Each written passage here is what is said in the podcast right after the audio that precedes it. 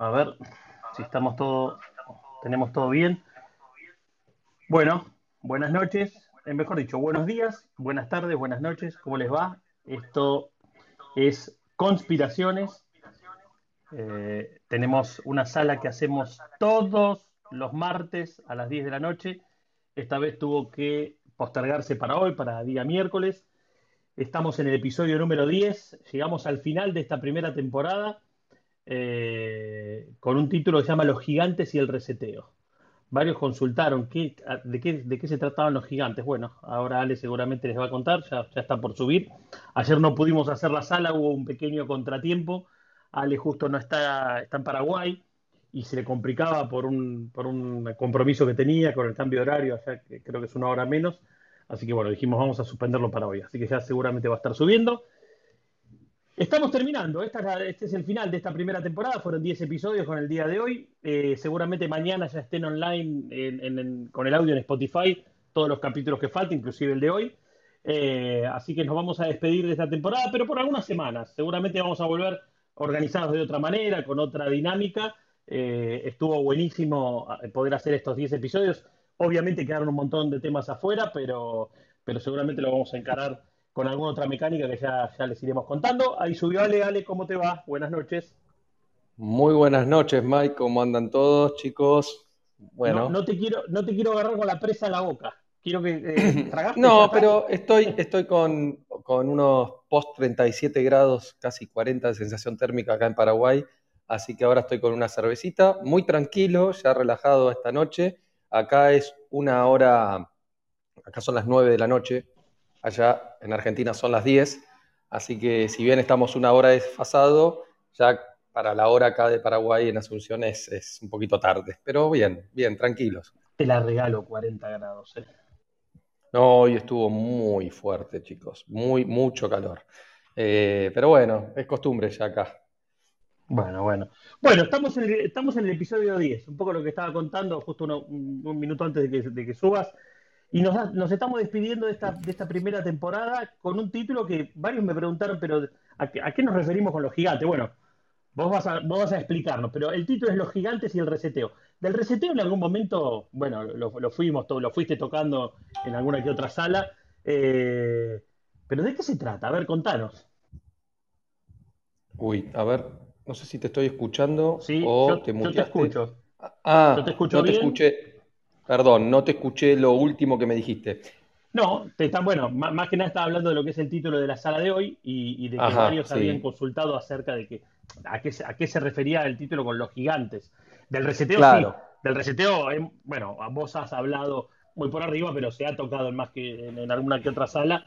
Eh, vos dijiste que, bueno, creo que eran dos grandes reseteos o tres, no me acuerdo bien. Pero bueno, a ver, ¿de qué se trata esto? Bueno, un poco correlacionar como me gusta y hacer el ejercicio que otros puedan, valga la redundancia, hacer el ejercicio de asociar. ¿Asociar qué? bueno, un poco de lo que en toda esta temporada, como bien dijiste Mike, pudimos haber escuchado diferentes cosas que parecen cosas muy disímiles y que si uno las analiza una por una, eh, lo bueno es que quizás le puedan encontrar algún hilo conductor entre todos los temas que vinimos hablando, porque de hecho lo hay. El tema es que no todo el mundo lo puede ver, o el que a simple vista lo ve sin profundizar demasiado, básicamente dice, eso no puede ser, eso es una conspiración. Y por eso viene el nombre de esta sala de conspiraciones, ¿no?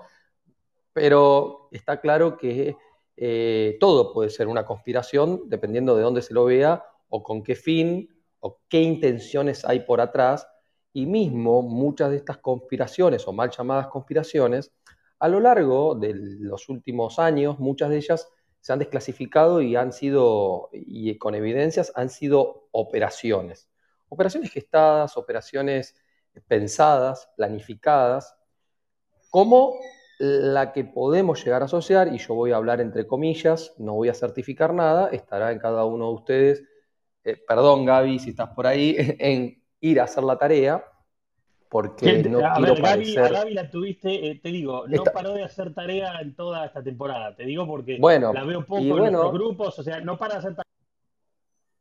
buenísimo y creo que el ejercicio de hacer tareas, si a uno realmente le despierta el bichito de la duda, eh, lo voy a decir de una manera casi inequívoca, eh, te va a llevar a que alguna relación vas a poder encontrar. Quizás falten cabos, a todos nos ha sucedido, algunos hemos agarrado más eh, a lo largo de esta, por lo menos en mis últimos 15, casi 17 años de investigación, a otros recién eh, por todo lo que está sucediendo, todavía no pueden entender eh, qué está sucediendo, hay mucha confusión, pero un poco el título que tiene esta sala de los gigantes y el reseteo, porque quizás eh, en esto de empezar a dudar de todo, está claro que el ser humano no puede vivir constantemente en una duda, entonces se agarra de creencias que pueden ser las más seguras, según la, crianza que haya tenido cada uno, según los mandatos sociales, los mandatos familiares,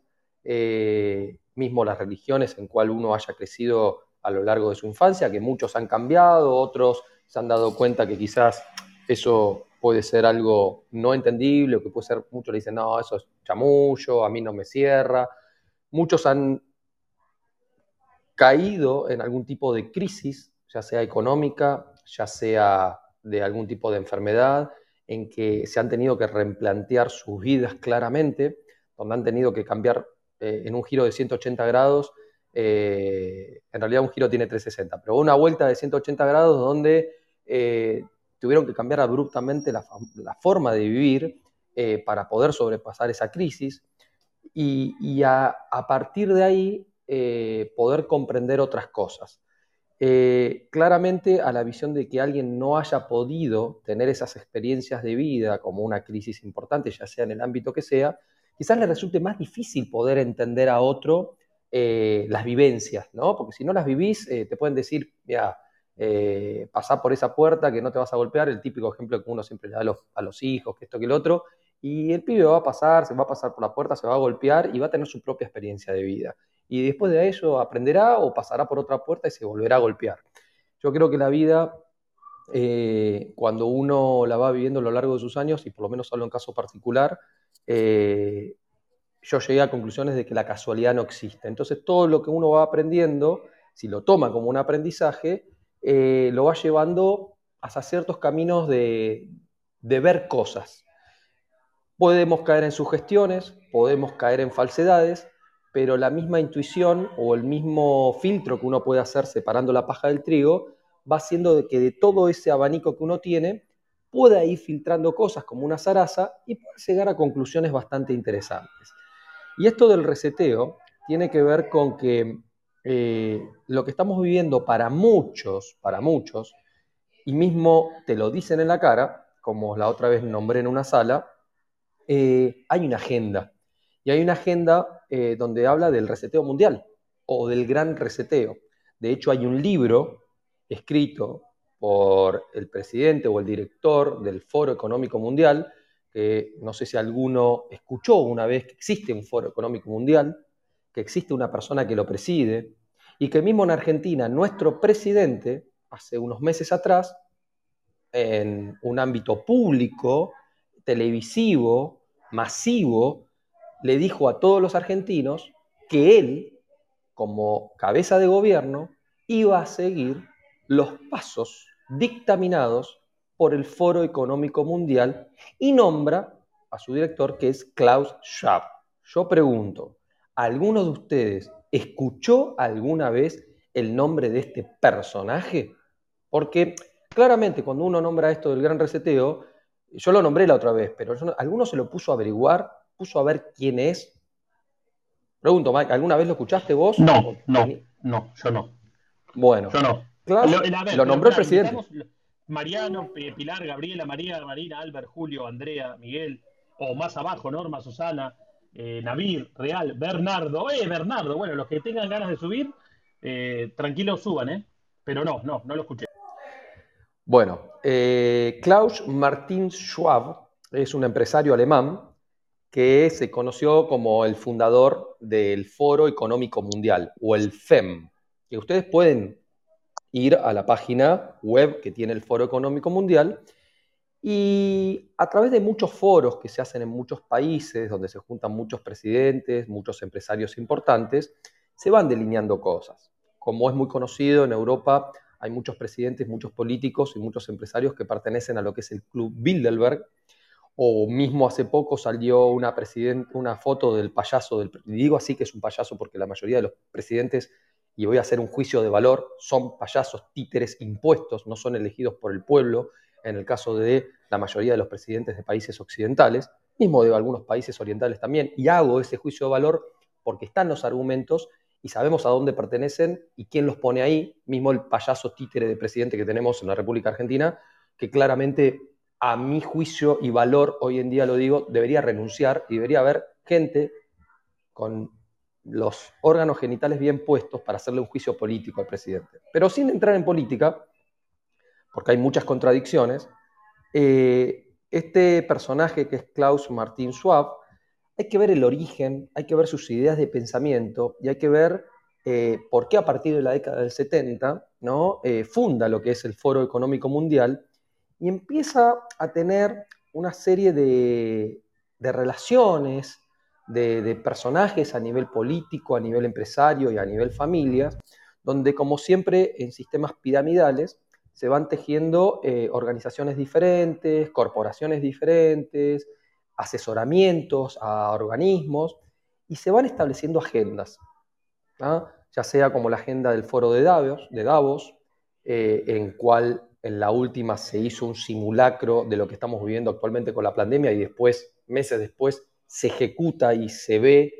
eh, todo este show que estamos viviendo, que muchas mucha gente no lo puede comprender, claro, porque mucha gente desde el punto de vista normal cree que estamos viviendo una pandemia, estamos muy lejos de eso. Claro, cada uno desde el punto de vista científico, con las estadísticas y todo el show, lo respeto, está todo bien, pero ni, ni siquiera los números cierran, pero evidentemente gente se muere. Entonces, cuando uno va hilando todo eso, vemos que este personaje escribe un libro, ¿no? Que, que se lanza a partir del 2020, y el 2020 también hay que analizarlo con numerología, porque 2020 es 1111, no deja de ser otra combinación de estos famosos números que estamos viendo por ahí, y lanza un libro y lanza todo un modelo de lo que es el gran reinicio, donde básicamente ustedes quiero que vayan a la página web, se tendrían que meter a, investigar un poco qué es lo que eh, ellos tienen como objetivos ¿no? de lo que sería un desarrollo sostenible para el porvenir de la humanidad. Es como que ellos definen el futuro de la mayoría de la población porque supuestamente son gente responsable, organizada, eh, articulada entre sí, que son los que tienen la última palabra y definen, eh, porque claramente ninguno de nosotros elegimos por votación a ninguno de estos personajes, como tampoco elegimos a los que están en la ONU ni en la OASI, ni en la OIT, ni en ninguna de estas organizaciones que están por el mundo. A lo sumo podemos votar en cada país creyendo que elegimos a un presidente y en realidad es el show siempre del mismo del Boca River, que yo lo digo así y parece, bueno, qué, qué soberbio que sos, ¿por qué lo manifestás de esa manera? Porque a esta altura tenemos los argumentos para, lo que pasa es que no se pueden desarrollar todos en una hora. Por eso lo lindo, Mike, de todo lo que venimos hablando en todas estas salas, porque van a ayudar a aquellos a poder eh, poner todas las cartas sobre la, mesa y asociar. Y los objetivos de este foro económico mundial, con una agenda que está claramente adoptada, planificada y llevada a cabo y estando ya ejecutada a partir del año 2020, quizás hace muchos años antes también, pero claramente evidenciada a partir del 2020, es esta famosa agenda del 2030, que nuclea un montón de objetivos, ¿no? Finalizar con la pobreza, que no haya hambre en el mundo, que haya salud y bienestar, que haya una educación de calidad, que haya una igualdad de género, que haya agua limpia y saneamiento. Y vamos a ver que un poco van por el tema del famoso cambio climático y una serie de objetivos más que habla, bueno, qué sé yo, del tema de purificar la industria, reducción de las desigualdades, mucho el tema del clima, entonces vamos viendo que se nuclean un montón de cosas, que si hablamos de la igualdad de género, hay mucho por hablar ahí.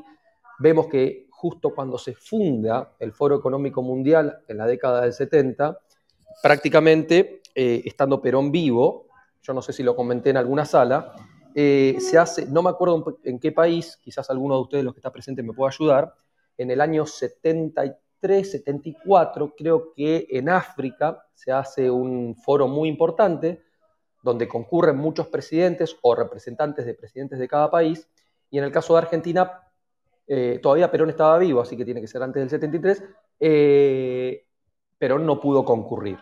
Y Perón manda un representante, y justamente el tema principal que se tocaba en esa época, estamos hablando ya en la década del 70, era el tema del aborto. Aborto que se tenía que imponer en la mayoría de los países, porque claramente, hablando de esto del reseteo, una de las cosas que se mete es básicamente el control de la población.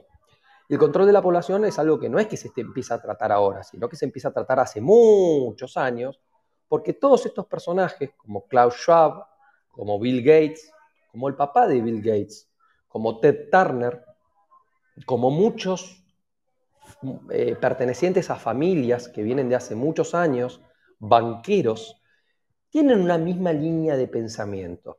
Son eugenistas. Si ustedes buscan la palabra o la definición eh, en el diccionario de lo que es una persona eugenista, eh, tendrían que ir básicamente a lo que es un movimiento casi ideológico y también político que predica lo que es eh, una biología natural de la población, en que básicamente la mayoría de la raza eh, tenga como un filtro y que sean eh, de una raza, vamos a decir que superior, por así decirlo, o con un filtro. ¿ah?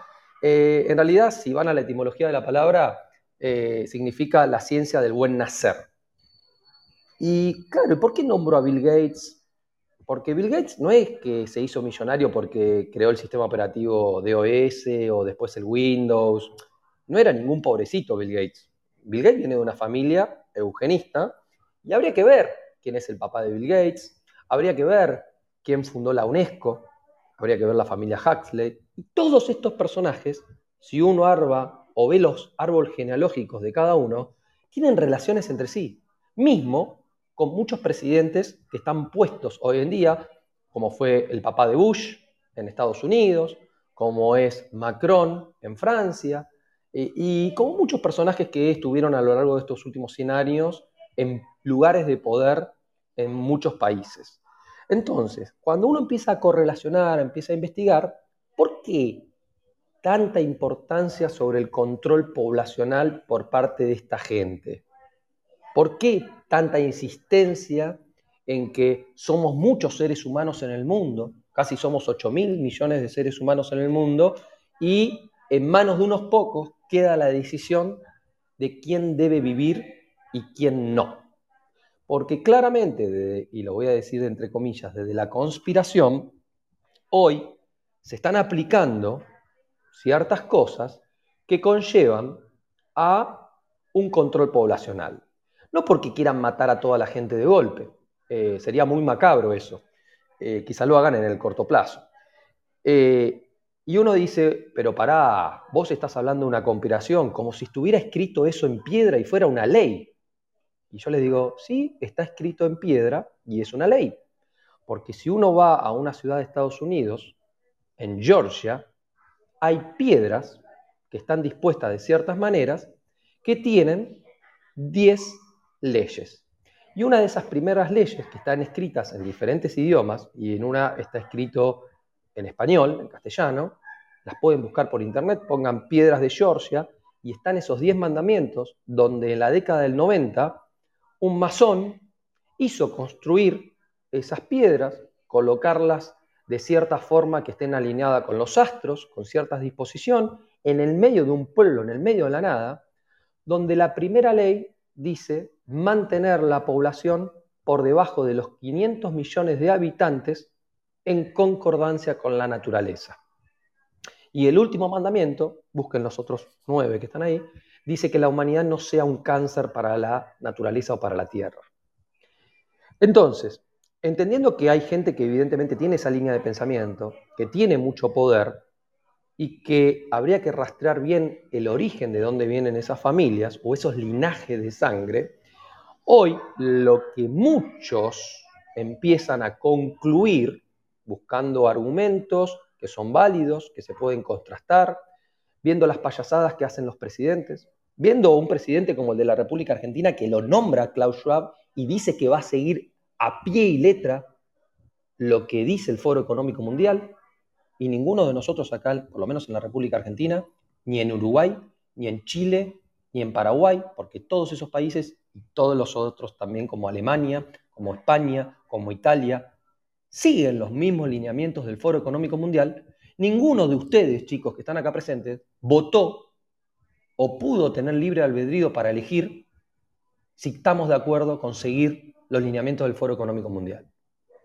Entonces acá aparecen imposiciones, aparecen tiranías, aparecen de manera engañada ciertas cuestiones donde se crean necesidades para que después, de forma coaccionada, el ser humano no pueda defenderse y tenga que aceptar sí o sí.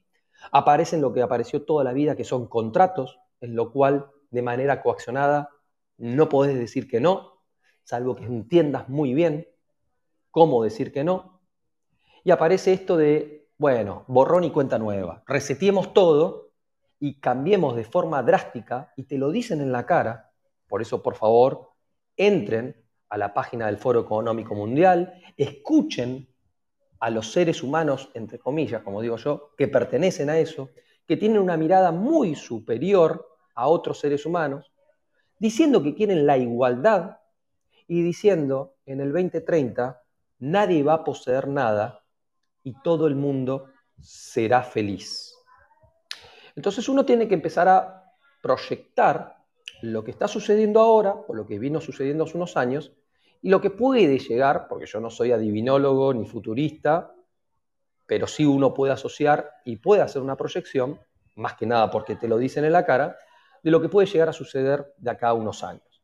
Si claramente está escrito en piedra y hay mucha gente interesada en mantener a la población debajo de los 500 millones de habitantes, y uno puede creer que en el mundo actual en el cual vivimos hay casi 8 mil millones de habitantes, claramente a uno le da miedo de golpe porque dice, wow, si esta gente escribe en piedra que la población mundial tiene que estar en menos de 500 millones, ¿cómo van a hacer para borrar del mapa a casi el 95% de la población mundial? Y bueno, y ahí vas al año 2010 y vos ves claramente a Bill Gates que en una charla TEDx lo dice abierta y expresamente, que dice que una forma en una ecuación matemática de poder controlar una variable dentro de esa fórmula, que es la población, dice, lo podemos hacer y entre todas cosas buenas que nombra, como saneamiento, agua potable y un montón de cosas, dice, si hacemos buenas vacunas, lo vamos a poder hacer.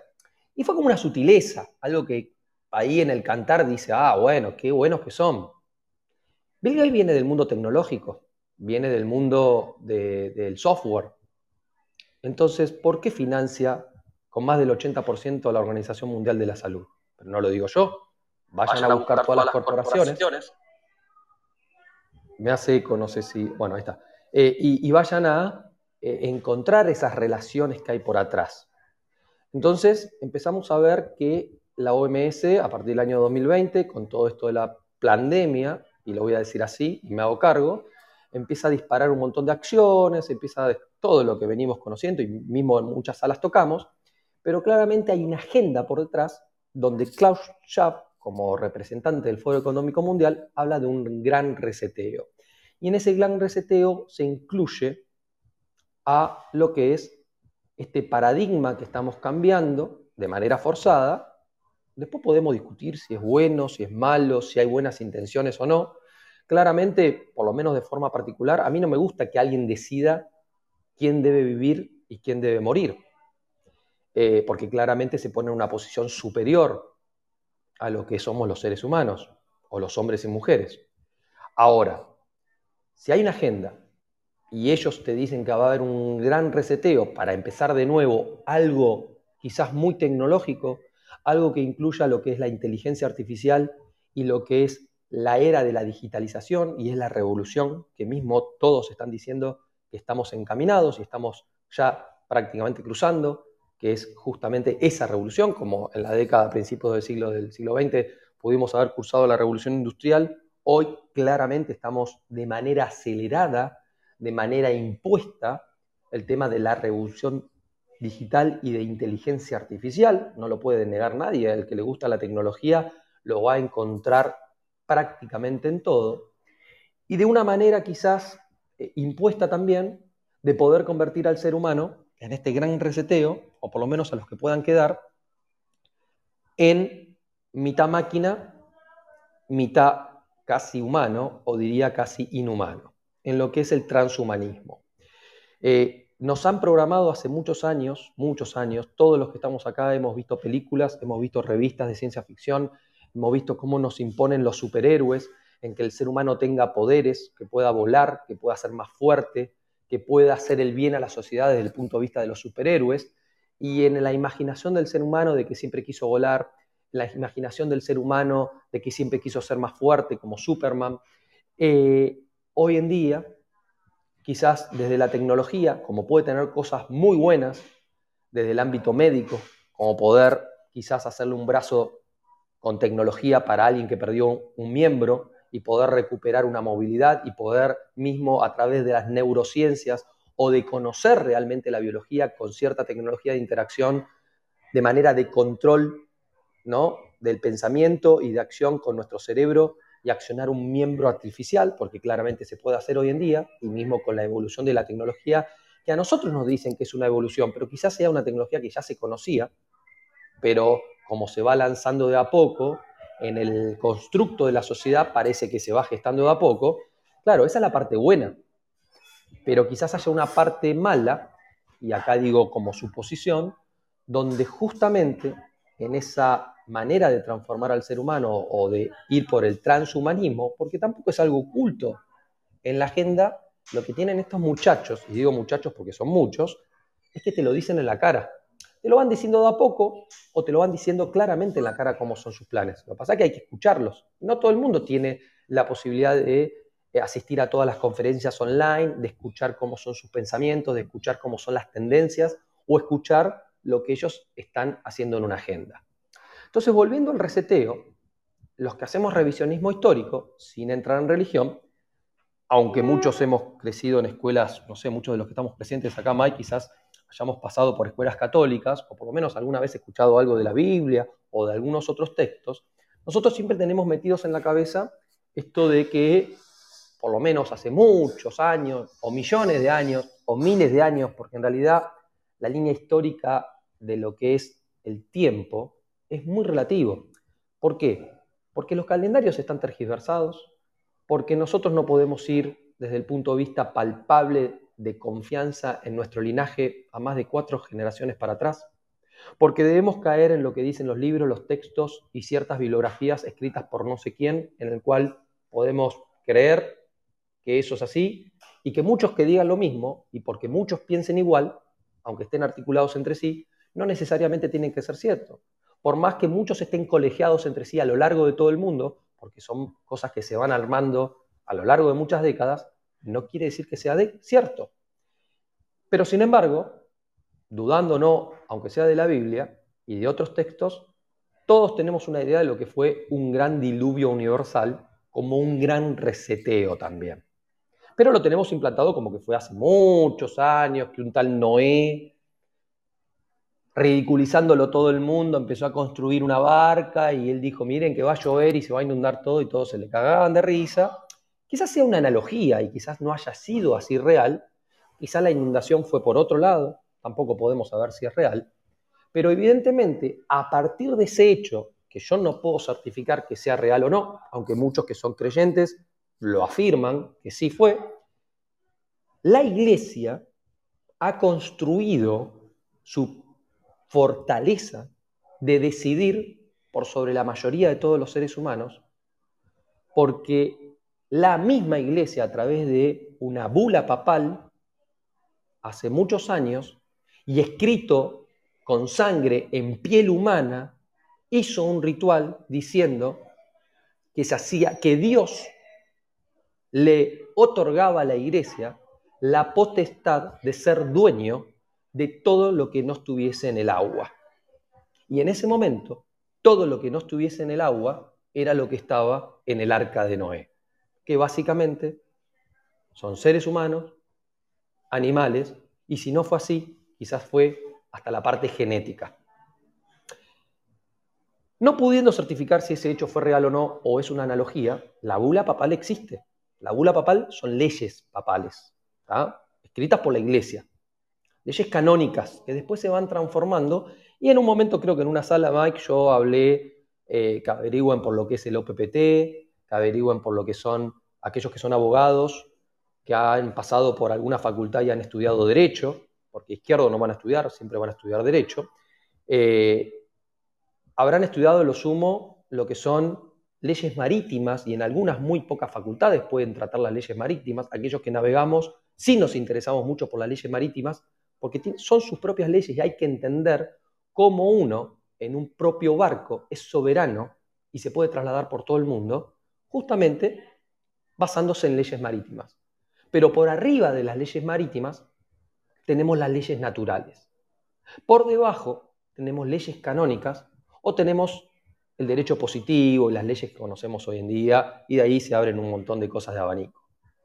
Entonces, lo que hay que entender relacionando todo esto es que justamente en ese relato bíblico histórico de Noé, Noé era el hijo de otro personaje muy conocido, que era Enoch. Y Enoch dicen que era un gigante. Un gigante, hablando de gigantes. Gigantes como pueden ser nosotros como seres humanos físicamente, pero muchísimos más grandes. Y estos gigantes podemos entrar en todo un análisis que puede caer en la conspiración, puede ser verdad. Algunos van porque eran ángeles caídos, llamados Nephilim, ¿ah? eh, donde estos Nephilim o Nephilim con PH, ¿no? porque viene del hebreo, eh, y está relatado en el, Génesis de la Biblia. Génesis, recuerden que siempre es, viene de gen, de creación, Isis, una diosa egipcia, ¿no?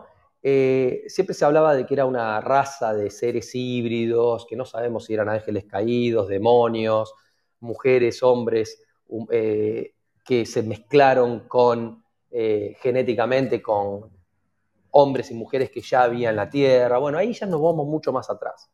El tema es que a lo largo de la historia, cuando uno empieza a investigar, encuentra que de determinados textos antiguos hubo más de un reseteo.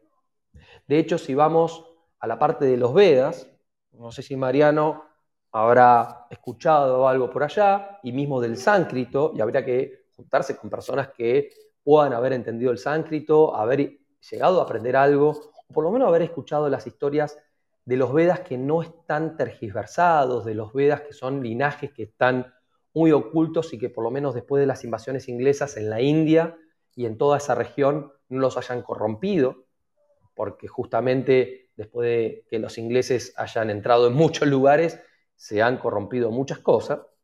Los Vedas tienen mucha información de hace muchos años atrás o ciclos atrás, donde evidencian que quizás haya habido más de 3, 4 o 5 o que esto que estamos viviendo ahora va a ser casi el séptimo reseteo de lo que viene viviendo la humanidad en este plano en el cual estamos viviendo.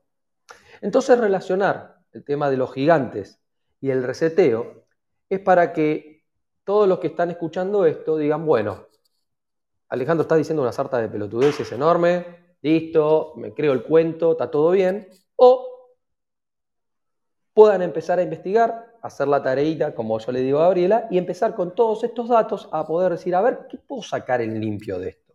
Yo estoy inventando a Klaus Schwab, yo estoy inventando al Foro Económico Mundial, yo estoy inventando a Bill Gates con lo que hace, porque un tipo que viene del software, ¿por qué se mete con los laboratorios y las vacunas?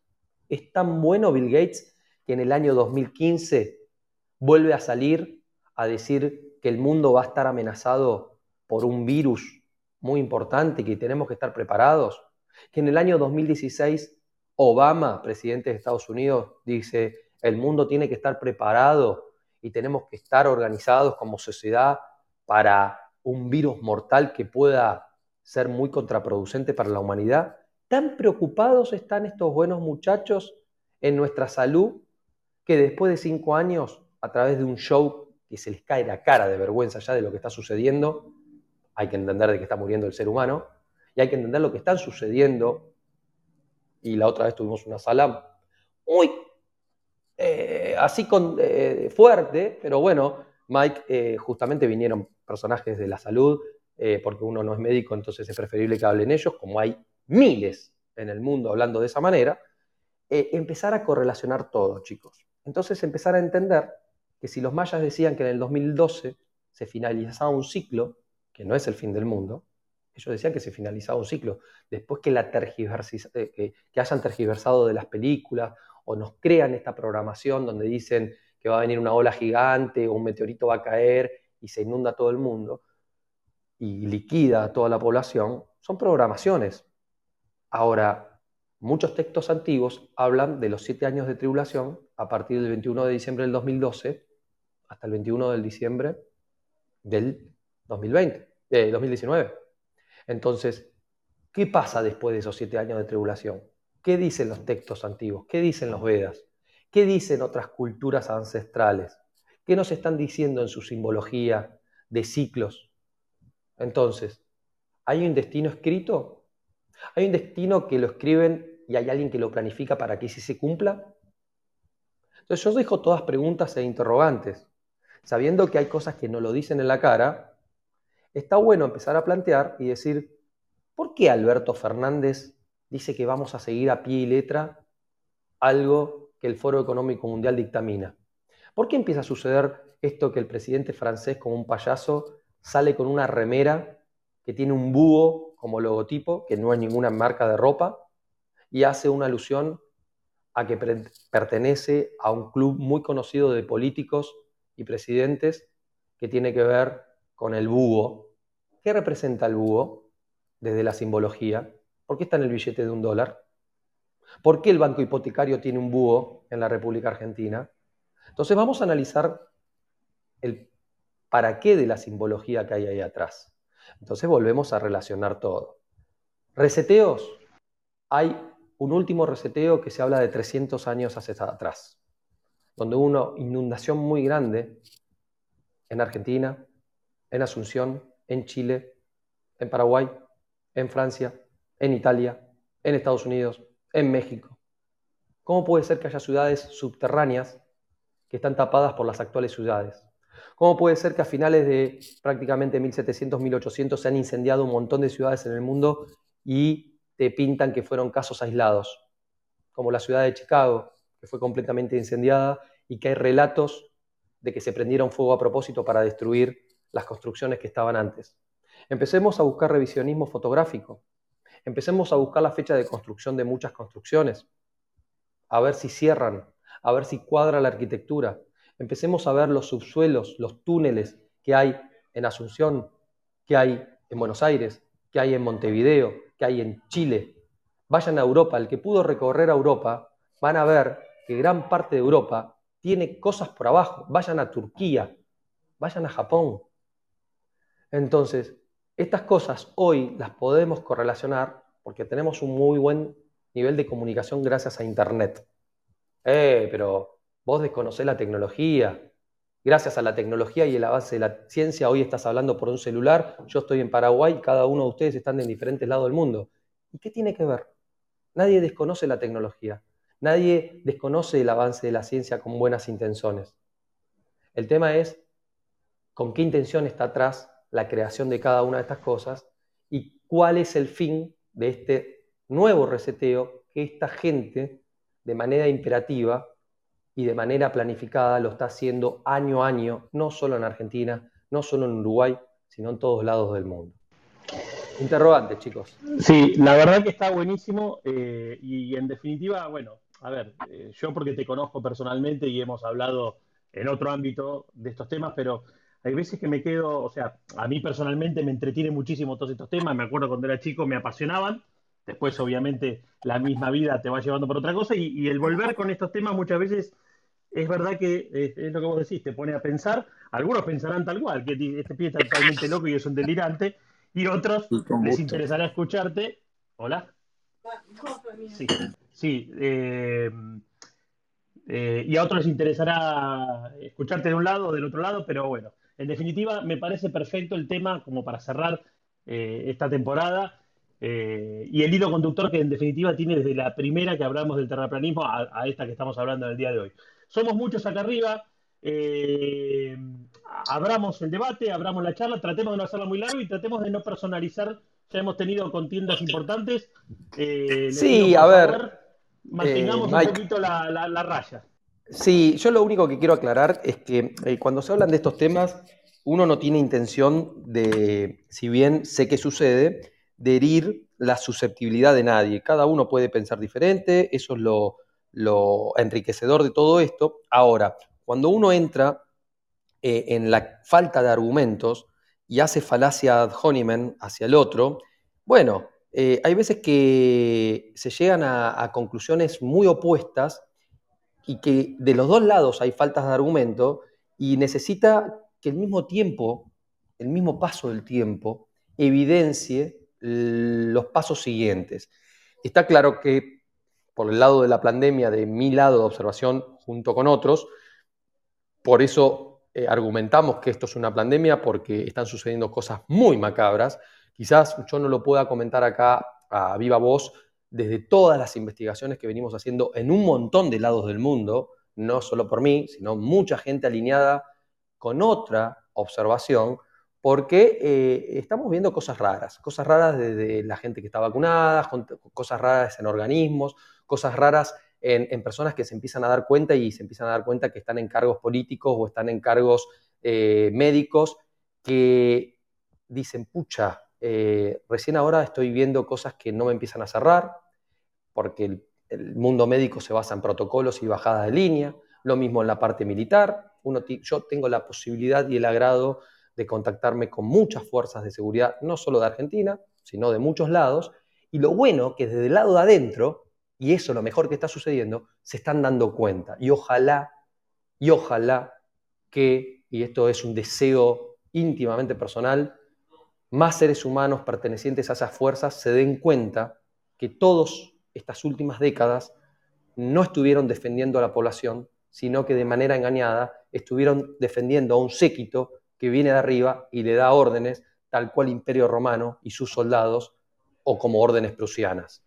Y eso está bueno porque cuando el ser humano que está en una posición de defensa o de fuerza empieza a ver que también le impacta a su familia, a sus hijos o a otros que no pertenecen a la fuerza porque son civiles, empiezan a cambiar su chip de, adoctrinamiento que se hace cuando uno está en una fuerza.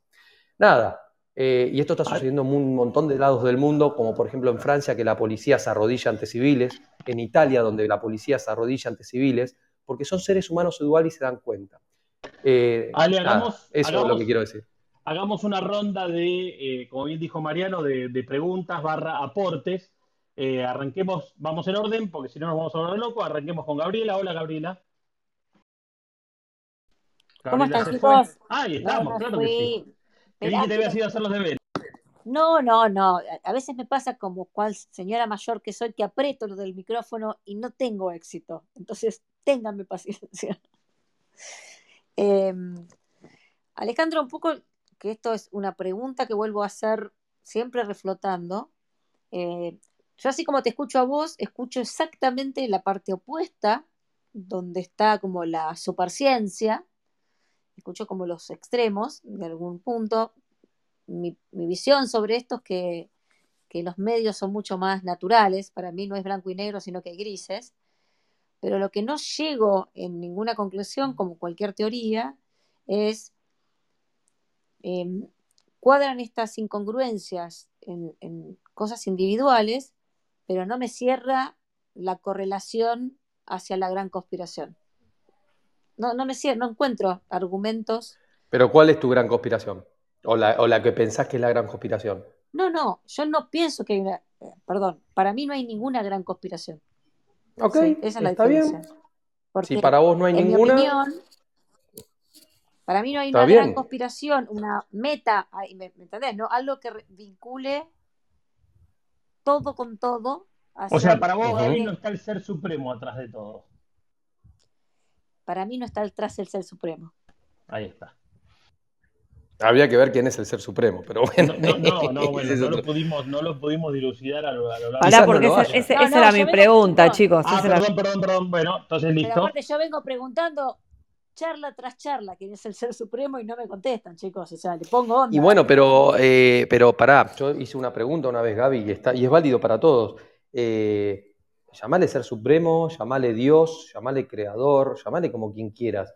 ¿Qué sé yo? Eh, acá está en la gran diferencia en la pregunta. ¿Vos creés en un Dios o lo sentís a Dios? ¿O no crees en nada? yo porque no eso- creo en Dios.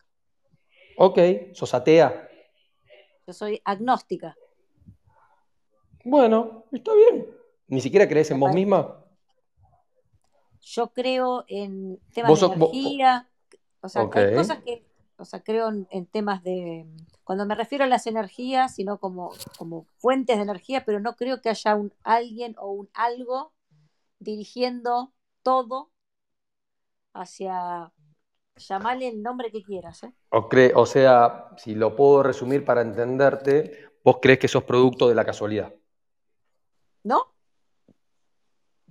Pero tampoco creo que soy eh, el plan de nadie. ¿Y de dónde venís? ¿De los monos? No sé, pregunto, ¿eh? No ridiculizando, sino ¿hay algún origen? ¿Hay algún origen en tu creencia o no? ¿O no simplemente existís por existir? Yo creo en las teorías de las evoluciones, no necesariamente en el tema del mono. Ajá. Perdón, no, no, no necesariamente. No creo en la teoría de la evolución del mono, pero eh, digo, creo en las evoluciones de las especies. Bueno, Y, Bien, De la misma bien, manera pero no tenés ningún origen, no tenés ningún origen que fue, que sea, no, no- no llamarle algo físico, puede ser algo energético. Si hablas de energía, podés definir a un Sí, Dios como una energía. Yo puedo, a ver, pero no algo que está dirigiendo específicamente. ¿Me entendés? O sea, hay una gran diferencia sí. entre sumas de cosas a algo que dirige al resto. Bien, bien, está bien. ¿Entiende la Bueno, hay gente que sí, hay gente que sí cree en Yo un creo en las creador. repúblicas, yo creo en las repúblicas, no creo en las monarquías. Buenísimo, bien. Esa es mi definición concreta. Mientras Pero hablas, Argentina Gabriela, no. me estoy rezando Ay. un rosario. Si te escuchan nuestras madres. Mari, pero vos en Argentina, en Argentina ya la República está media fundida. ¿qué? No, Pasamos. no, pero vos me entendés lo que. No, no hablo de un sistema democrático, que es otra cosa. Me refiero a que no creo en el liderazgo de nadie, sino en, un con- en el conjunto de las cosas. ¿Se entiende un poco más ahí? Sí, sí, sí, sí. Sí, sí, sí, sí, sí. Sí, tal cual. Sí, Bueno, sí, se entiende está perfecto. bien. Está bien. La suma de las energías me cuadra más que una liderando. Claro, que no hay una Ok. gran conspiración, sino que puede haber alguna conspiración, pero no es una que lidera todo. No, no, yo eh, comparto que hay cosas individuales, pero sí, Por eso. de contrabanco. Las cosas individuales, cuando digo las incoherencias, las dudas, las cosas que nos cierran a nivel micro, lo que no encuentro es la correlación siguiendo un plan. ¿Se entiende? Sí, claramente. Ahí voy. Muy bien, pasamos. Bueno. Vamos, a, vamos yendo con Mariano. Hola, Mariano. Dale, hola, ¿cómo están todos? Buenos días desde aquí. Bueno, Alejandro, antes que nada quería agradecerte, súper agradecerte de todo corazón que hayas estado en todas estas salas que hemos hecho. Se súper agradece, hemos pasado un montón de experiencias, así que eh, disfrutando. Y bueno, como hablamos algunas veces en los ámbitos más espirituales, eh, y haciendo un poco alusión a tu apellido que pusiste, que nunca hemos hablado de ese tema, pero bueno, tengo una pregunta para hacerte. Digamos, ¿qué tres tips le darías a una persona que está, entre comillas, despertando, que está buscando la verdad, en otras palabras, que nota que hay algo raro en todos los temas que hemos hablado, para no ponernos este, muy puntuales, ¿qué tres tips o consejos le darías a una persona que tiene que convivir con otras personas que se han comprado el pack con patatas completo? Estoy siendo muy genérico. Pero bueno, me imagino que, me imagino no, hemos comprobado eh, con el correr de las alas que te han, te han tirado con todo. Y, ¿entendés? Que yo lo entiendo igual, de todas las teorías conspirativas que existen. Así que, ¿qué le dirías a una persona que está en ese proceso apocalíptico de, ese velo que se está corriendo y que se está dando cuenta de que mm, acá hay gato encerrado, en cualquier temática, paradigma político, paradigma económico, paradigma científico, no me extiendo. Te tiré un centro, Ale, ¿qué tres tips? Bueno, eh, da la chapa. primero, Marian, gracias a vos, gracias a todos. Para mí es un placer poder eh, colaborar en, A ver, la historia oficial ya la sabemos, es la que nos repiten siempre. Eh, dar otro punto de vista para mí es eh, sin querer convencer. Recuerden que convencer tiene la palabra de ganar al otro y yo no pretendo ganarle a nadie, sino que es simplemente una semillita de poder generar, y en vez de tres tips te voy a decir cuatro, porque son cuatro palabras que yo siempre las difundo, y la primera ante todo es dudar. ¿ah? principio básico que nos dejó Descartes como filósofo, otros también lo han hecho, dudar, chicos. Ya si uno se abre a dudar, porque si uno se cierra y uno cree que ya está todo dicho, bueno, uno se limita. Ahora, el dudar para mí es eh, el primer paso. Después de dudar, otra palabra es investigar. Cada uno tiene sus tiempos.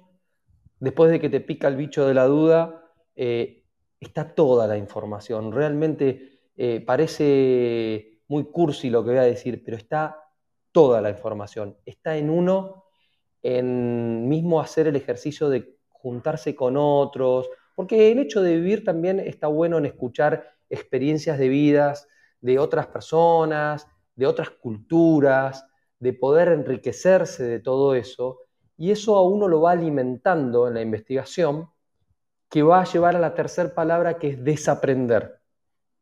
Desaprender cosas que nos han quizás metido a la fuerza a través de sistemas educativos o de otras formas, eh, de cosas que quizás nos hayan hecho creer que son ciertas. Y es como esto del famoso cuento de vaciar la vasija y poder llenarla con agua limpia. Y, después de hacer esas tres, yo agrego una cuarta palabra que es discernir.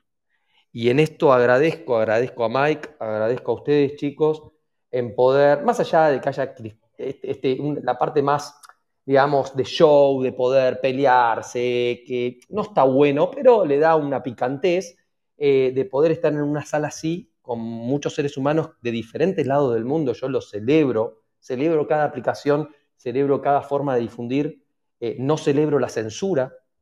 Hoy en YouTube, en Instagram, en Facebook o mismo en la televisión, hay censura. ¿Por qué? Entonces, en estas contradicciones que en estas épocas que estamos viviendo, si hay gente que a través de la duda, o por lo menos que le pica el bicho de decir, o ni siquiera que le pique el bicho, de, de decir, che, esto es raro, hay contradicciones acá. Me sale en un día una cosa, me salen otro día con la otra cosa completamente opuesta, que viene por parte de, quienes nos gobiernan. A ver, chicos, todos acá, que la mayoría somos argentinos, hemos visto, y vuelvo a decir, del payaso de nuestro presidente, que no merece, por lo menos desde el punto de vista de la investidura presidencial, sí como ser humano, pero desde la investidura presidencial, ningún respeto desde mi parte, el tema de que nos haya encerrado a todos y después salen un montón de fotos donde el tipo se mandaba jodas en la quinta presidencial, que le echa la culpa a la mujer, que los diputados, no importa. Pero son contradicciones. Si uno, ante esos hechos, los deja pasar y no ejerce el poder que tenemos como seres humanos ante esos que nos gobiernan, que en realidad supuestamente son puestos por nosotros y nosotros los elegimos para que administren, no para que ejerzan una fuerza dictatorial o para que nos digan o nos traten como infantes en el cual nosotros no podemos emitir opinión, porque eso es un infante, a que nos tengamos que lavar las manos y nos quedemos encerrados en casa, y que solamente aquel que sea esencial, gran ridiculez, porque díganle a un padre que tiene que salir a trabajar todos los días y tener un ingreso día a día, que no es esencial para su hijo, ¿no? A que se quede encerrado en su casa. Entonces, ante esas incoherencias, que son cosas básicas de la vida, si el ser humano agacha la cabeza y se esconde y encima tiene miedo, justamente habla de que nosotros estamos permitiendo lo que está sucediendo. Entonces, esto es un aprendizaje en estas cuatro palabritas de que todos, por lo menos, en algún momento de nuestra vida, y yo diría ahora, pongámonos a dudar, pongámonos a investigar, pongámonos a desaprender y pongamos a discernir entre todos, pero no queriendo convencer al otro, sino haciendo el trabajo del win-to-win, esto de que ganemos juntos. Te respondí ahí, Mariano. Perfecto, impecable. Gracias. Marina. ¡Wow! Hola, chicos. Ya Hola, las Ale. anoté, ya las anoté. Dudar, investigar, desaprender, discernir. Excelente. Eh, nada, Ale, yo eh, tengo un tema con el Ser Supremo, o sea, necesito Bueno. que me desasnes de, de- te juro, no sé, no, puedo dormir. Mira, Marina, eh, eh, el tema del ser supremo es algo muy personal. eh, personal en realidad habla de máscara, siempre persona, yo siempre digo, ¿no? Habla de la máscara que tenemos todo como escudo protector. Pero hay muchas personas que creen en muchas cosas. Y hay muchas, hay muchas personas que idolatran o que de forma conjunta, creyendo que pueden tener mayor poder, hacen adoración a, a un creador o a un dios o, o algo que desde mi punto de investigación eh, de hace muchos años entiendo que hay una gran diferencia entre un creador y entre alguien que es incognoscible o, o que es supremo de por sí. Pero bueno, tenemos muchos, muchos, muchos de los que nos gobiernan que adoran a un creador. No porque lo diga yo, sino porque, porque lo dicen ellos. ¿ah? Y Vos le pueden querés dar decir, mil nombres, mil nombres. Hay todos los nombres de diferentes culturas y de diferentes lugares que adoran a un mismo personaje. Entonces yo digo, ¿esto es casual o no? Porque si encima te lo imponen en la simbología o te lo imponen en algo que todos nosotros manejamos diariamente, que es el dinero, uno dice, opa, evidentemente esta gente que tiene mucho poder y cree en este personaje, ¿será que este personaje le da la posibilidad de que puedan estar en esas posiciones de poder? Porque yo no estoy acá ahora haciendo juicios de si este personaje es malo o es bueno. Eh, si yo hago un, un filtro y me pongo en una posición, yo digo, quizás lo que estemos viviendo, que pueda ser muy macabro, sea para que en definitiva parte de los seres humanos tengan un aprendizaje y vayamos a un cambio de paradigma, o no, o quizás desde otra observación sea algo extremadamente macabro. Pero bueno, yo no se los voy a certificar. Ahora, Mariana, ¿vos me haces la pregunta? Yo lo que te digo es... Yo no soy, ¿eh? Eh, Marina, soy Marina. Marina, perdón, Alejandro. perdón, Marina, perdón, perdón, perdón, por, por favor, perdón. Eh, disculpas. Eh, hay mucha gente que confunde eh, bíblicamente lo que es Satanás con lo que es Lucifer y con lo que es otros personajes, que tienen miles de nombres, miles de nombres, chicos. Le puedo dar ¿no crees que todas las religiones son conspiraciones? Eh, yo, ¿quién me hizo la pregunta? Perdón. Vayamos. Carlos. Estaba- Carlos, Ah, te estoy preguntando sí. si vos no crees o si no estás diciendo que todas las Eh. religiones son conspiraciones. Eh, bueno, Carlos, un poco respondiendo lo de Marina, eh, no es que crea, es que haciendo revisionismo histórico uno se da cuenta que la gran mayoría de las llamadas religiones, que en realidad religiones viene de reunir, eh, tienen un trabajo muy parecido, que en realidad lo que hacen es dividir, porque es lo que vos evidenciás, porque si no, no estaríamos llegando a esta situación. Ahora, desde otro punto de vista, te digo, quizás hicieron un muy buen trabajo porque a- para que a partir de esto que estamos viendo nos volvamos a unir. ¿Ah? Quizás fue un trabajo de ingeniería inversa. No te lo voy a certificar, quizás lo vamos a ver a lo largo del tiempo, pero sí, pero sí, muchas de estas religiones terminan adorando a lo mismo, aunque sea con distintos nombres. ¿Vos sabés cuánta gente ¿Ah? murió por las religiones? Disculpame, Carlos. Vamos. Carlos, Disculpame, Carlos. vamos por orden. Vamos por Eso, orden, vamos, a ordenarnos. Gracias. Eh, Gracias, Eh. Ale, pero- gracias, Ale. Marina, eh, yo lo que te digo es Dime. Baal, Moloch, Lucifer, Baphomet y muchos otros nombres, Lucifer, eh, quizás son todos nombres haciendo alusión a prácticamente un mismo personaje. Sí. Pero bueno, habrá que, habrá que meterse un poquito más. Eh, a veces, muchas veces me preguntan de la masonería y de muchas de esas cosas. Eh, ellos básicamente adoran, eh, te lo dicen ellos, no lo tengo que decir yo, Eh, aunque no en grados bajos, sino en grados más altos, claramente siguen el camino de lo que es Prometeo que trae la luz y es Lucifer. Todo lo que sea luz, Lucy, de hecho, Gustavo Cerati, en uno de sus últimos recitales, él dijo muy rápidamente, yo vi a Lucy haciendo Lucy. Pero espera. Lucifer eh, se, se asocia con el diablo. No. Ahí es la gran confusión Ah, eh, que, que- que uno puede tener, eh, porque desde lo bíblico fue un ángel caído que estaba en contra de Dios. Pero Él es el creador de este lugar. Lo que pasa es que eso, para llegar a esas conclusiones, hay que eh, revisionar bastante. Sí, lo que te puedo decir es que Satanás no es el diablo, sino que Satanás el origen es de algo que está en contra de. Puede ser bueno o puede ser malo. Satanás significa estar en contra de. ¿tá? Para no confundir las cosas, porque justamente ahí es donde hay que purificar, eh, digamos, desde la etimología y lo que significa mucho de esto, ¿no? Porque está todo mezclado. Y en la confusión, como digo yo, a ganancia, eh, en río revuelto, ganancia de pescadores. Muy bien. Pasamos con Albert, querido. ¿Cómo le va? ¿Cómo le va? Buenas noches para todos. Disculpen la ausencia del domingo, estuve muy No, complicado. está disculpada, está disculpada. Lo, lo escuchamos. Bu- Me encanta, la verdad, Ale, gracias por estas salas tan buenísimas, más allá de que uno pueda compartir o no alguna cosa, pero siempre esto que vos marcaste, esas cuatro palabras, me parece que es como el, el- lo, rescatable de todo esto, que uno puede estar en contra, a favor o aprobar alguna cosa o no, pero está buenísimo tener esa inquietud de la duda que te mueva a discernir, a investigar, a que te crezca ese bichito y decir, bueno, eh, hago mi camino y investigo a ver qué, qué es lo que, a qué conclusión llego. Eh, así que buenísimo, espero ansiosamente la segunda temporada. Y como pequeño aporte, no sé si tienen ganas, estuve buscando, haciendo un poco de tarea mientras que vos hablabas, el mensaje que dice las piedras de Georgia. Ah, buenísimo, buenísimo. Sí, adelante, Léelo, adelante. léelo, Sí, claro, léelo, léelo. Yo se las leo.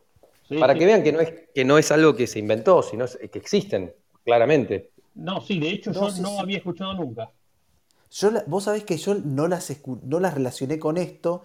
Cuando vi la foto, dije, ah, esto lo vi en algún momento, que son como cuatro monolitos parados con Tal cual, a mí me pasó lo mismo. idiomas. Lo ¿no? tengo visto, pero no sabía. Lo tengo no, visto.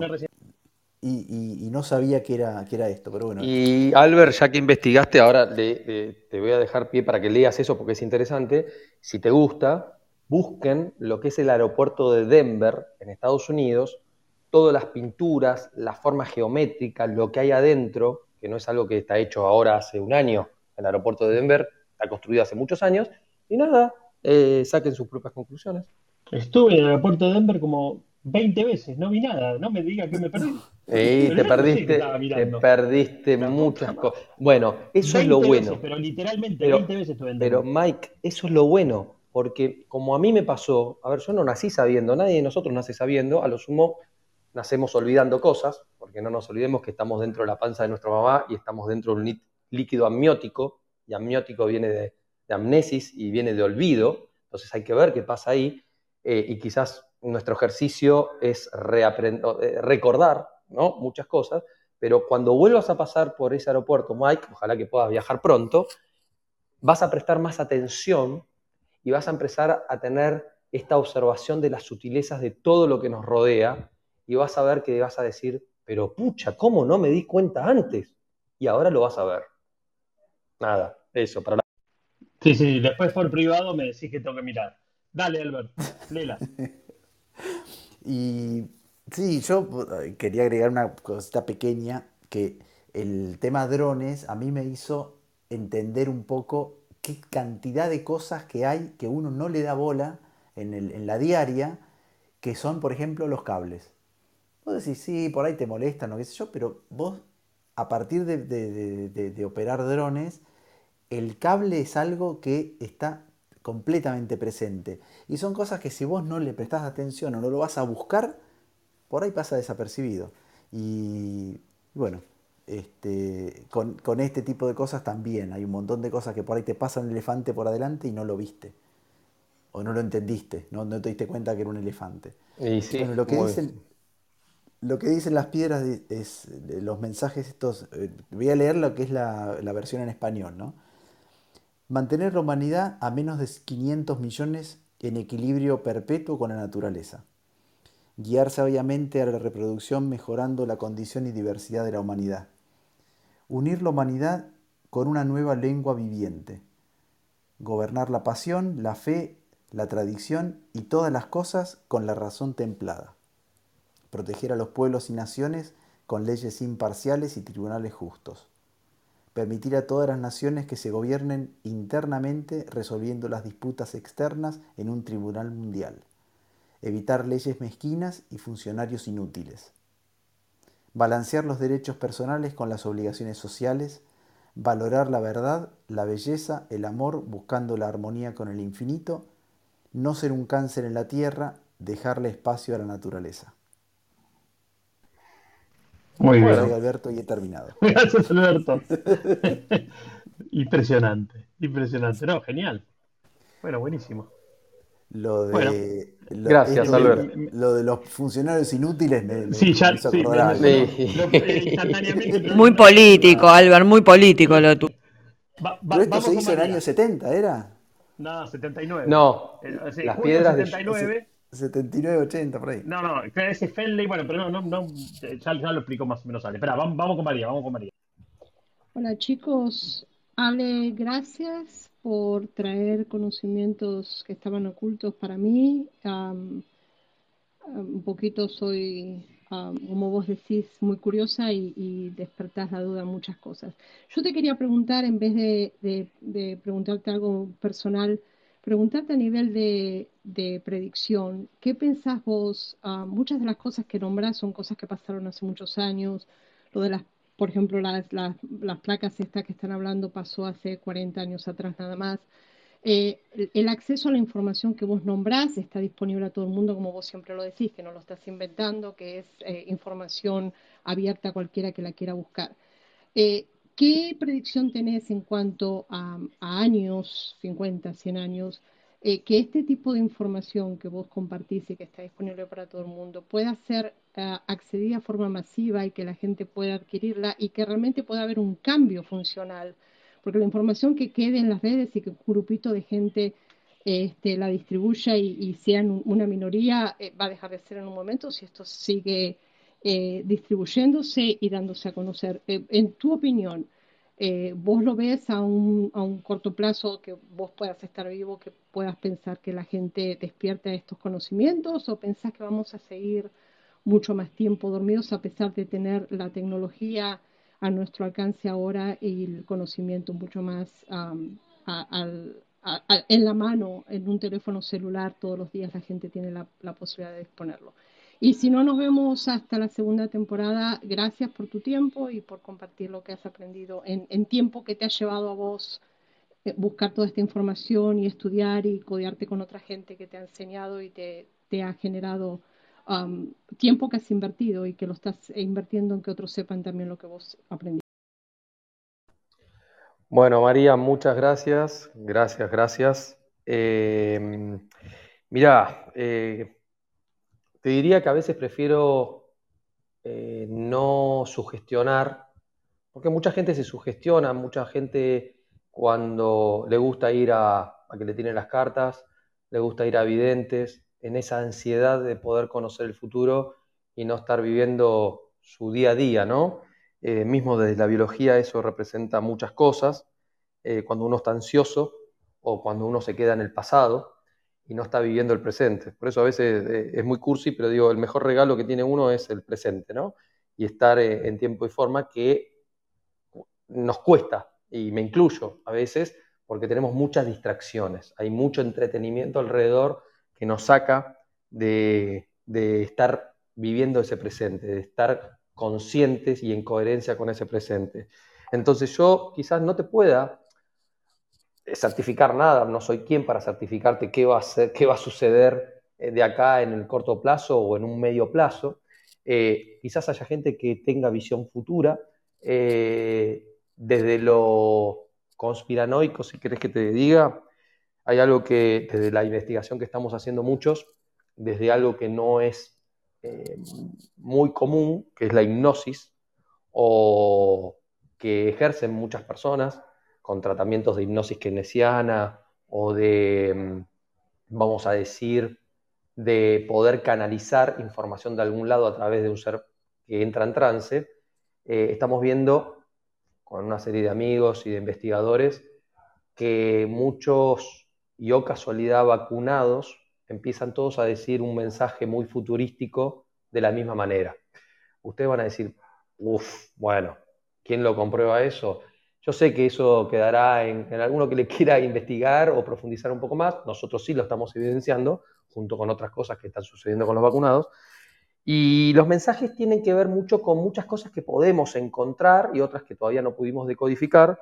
Eh, pero claramente a mí me gusta que si tengo dos posibilidades de elección dentro de lo que a uno puede, desde el conocimiento que tiene o del pensamiento, decir que algo es malo y algo es bueno, prefiero pensar en lo bueno y de eso que es lo bueno, desde mi mensaje, yo digo que todo esto que está sucediendo es justamente para que, no sé si despertar es la palabra correcta, más allá de que mi apodo, porque no es mi apellido Mariano, diga awaken, pero eso fue hace muchos años y quedó de esa manera y quedó, eh, que significa despertando, porque también es un juicio eso de decir quién está dormido y quién está despierto, pero en el contexto popular el darse cuenta, a mí me gusta hablar de darse cuenta de esa persona que empieza a ver y decir, wow, ¿cómo no me di cuenta antes? Me estoy dando cuenta ahora, lo estoy viendo, porque puede asociar todo.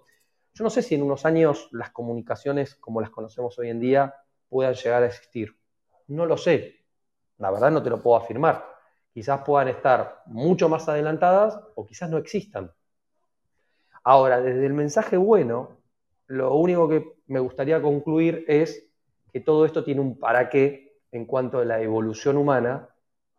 Y, en esto de la evolución humana, cada uno, cada uno tiene su aprendizaje.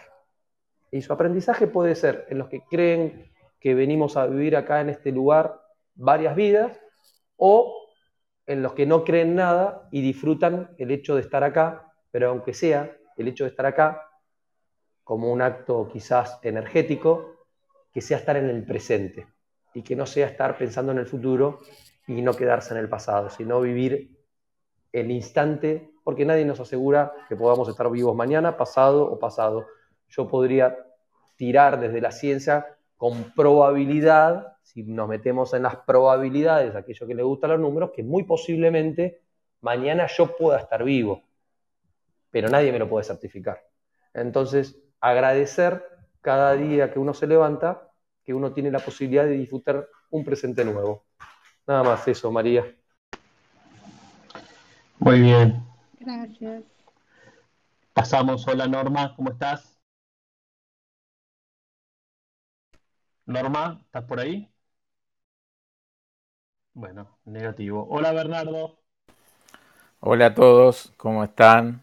Este, hola Mike, gracias por, dejarme escuchar y, y tratar de entender un poco de qué va la sala. Este, bueno, algunos ya me conocen, soy un amante de Clubhouse. Me gusta Clubhouse eh, frente a otras este, plataformas porque Clubhouse eh, muestra eh, personas y muestra personas y no personajes y muestra nombres y apellidos y muestra un avío que habla sobre lo que estudiaste, y lo que hiciste en la vida para convertirte quien sos. Entonces respeto mucho eso de Klaus.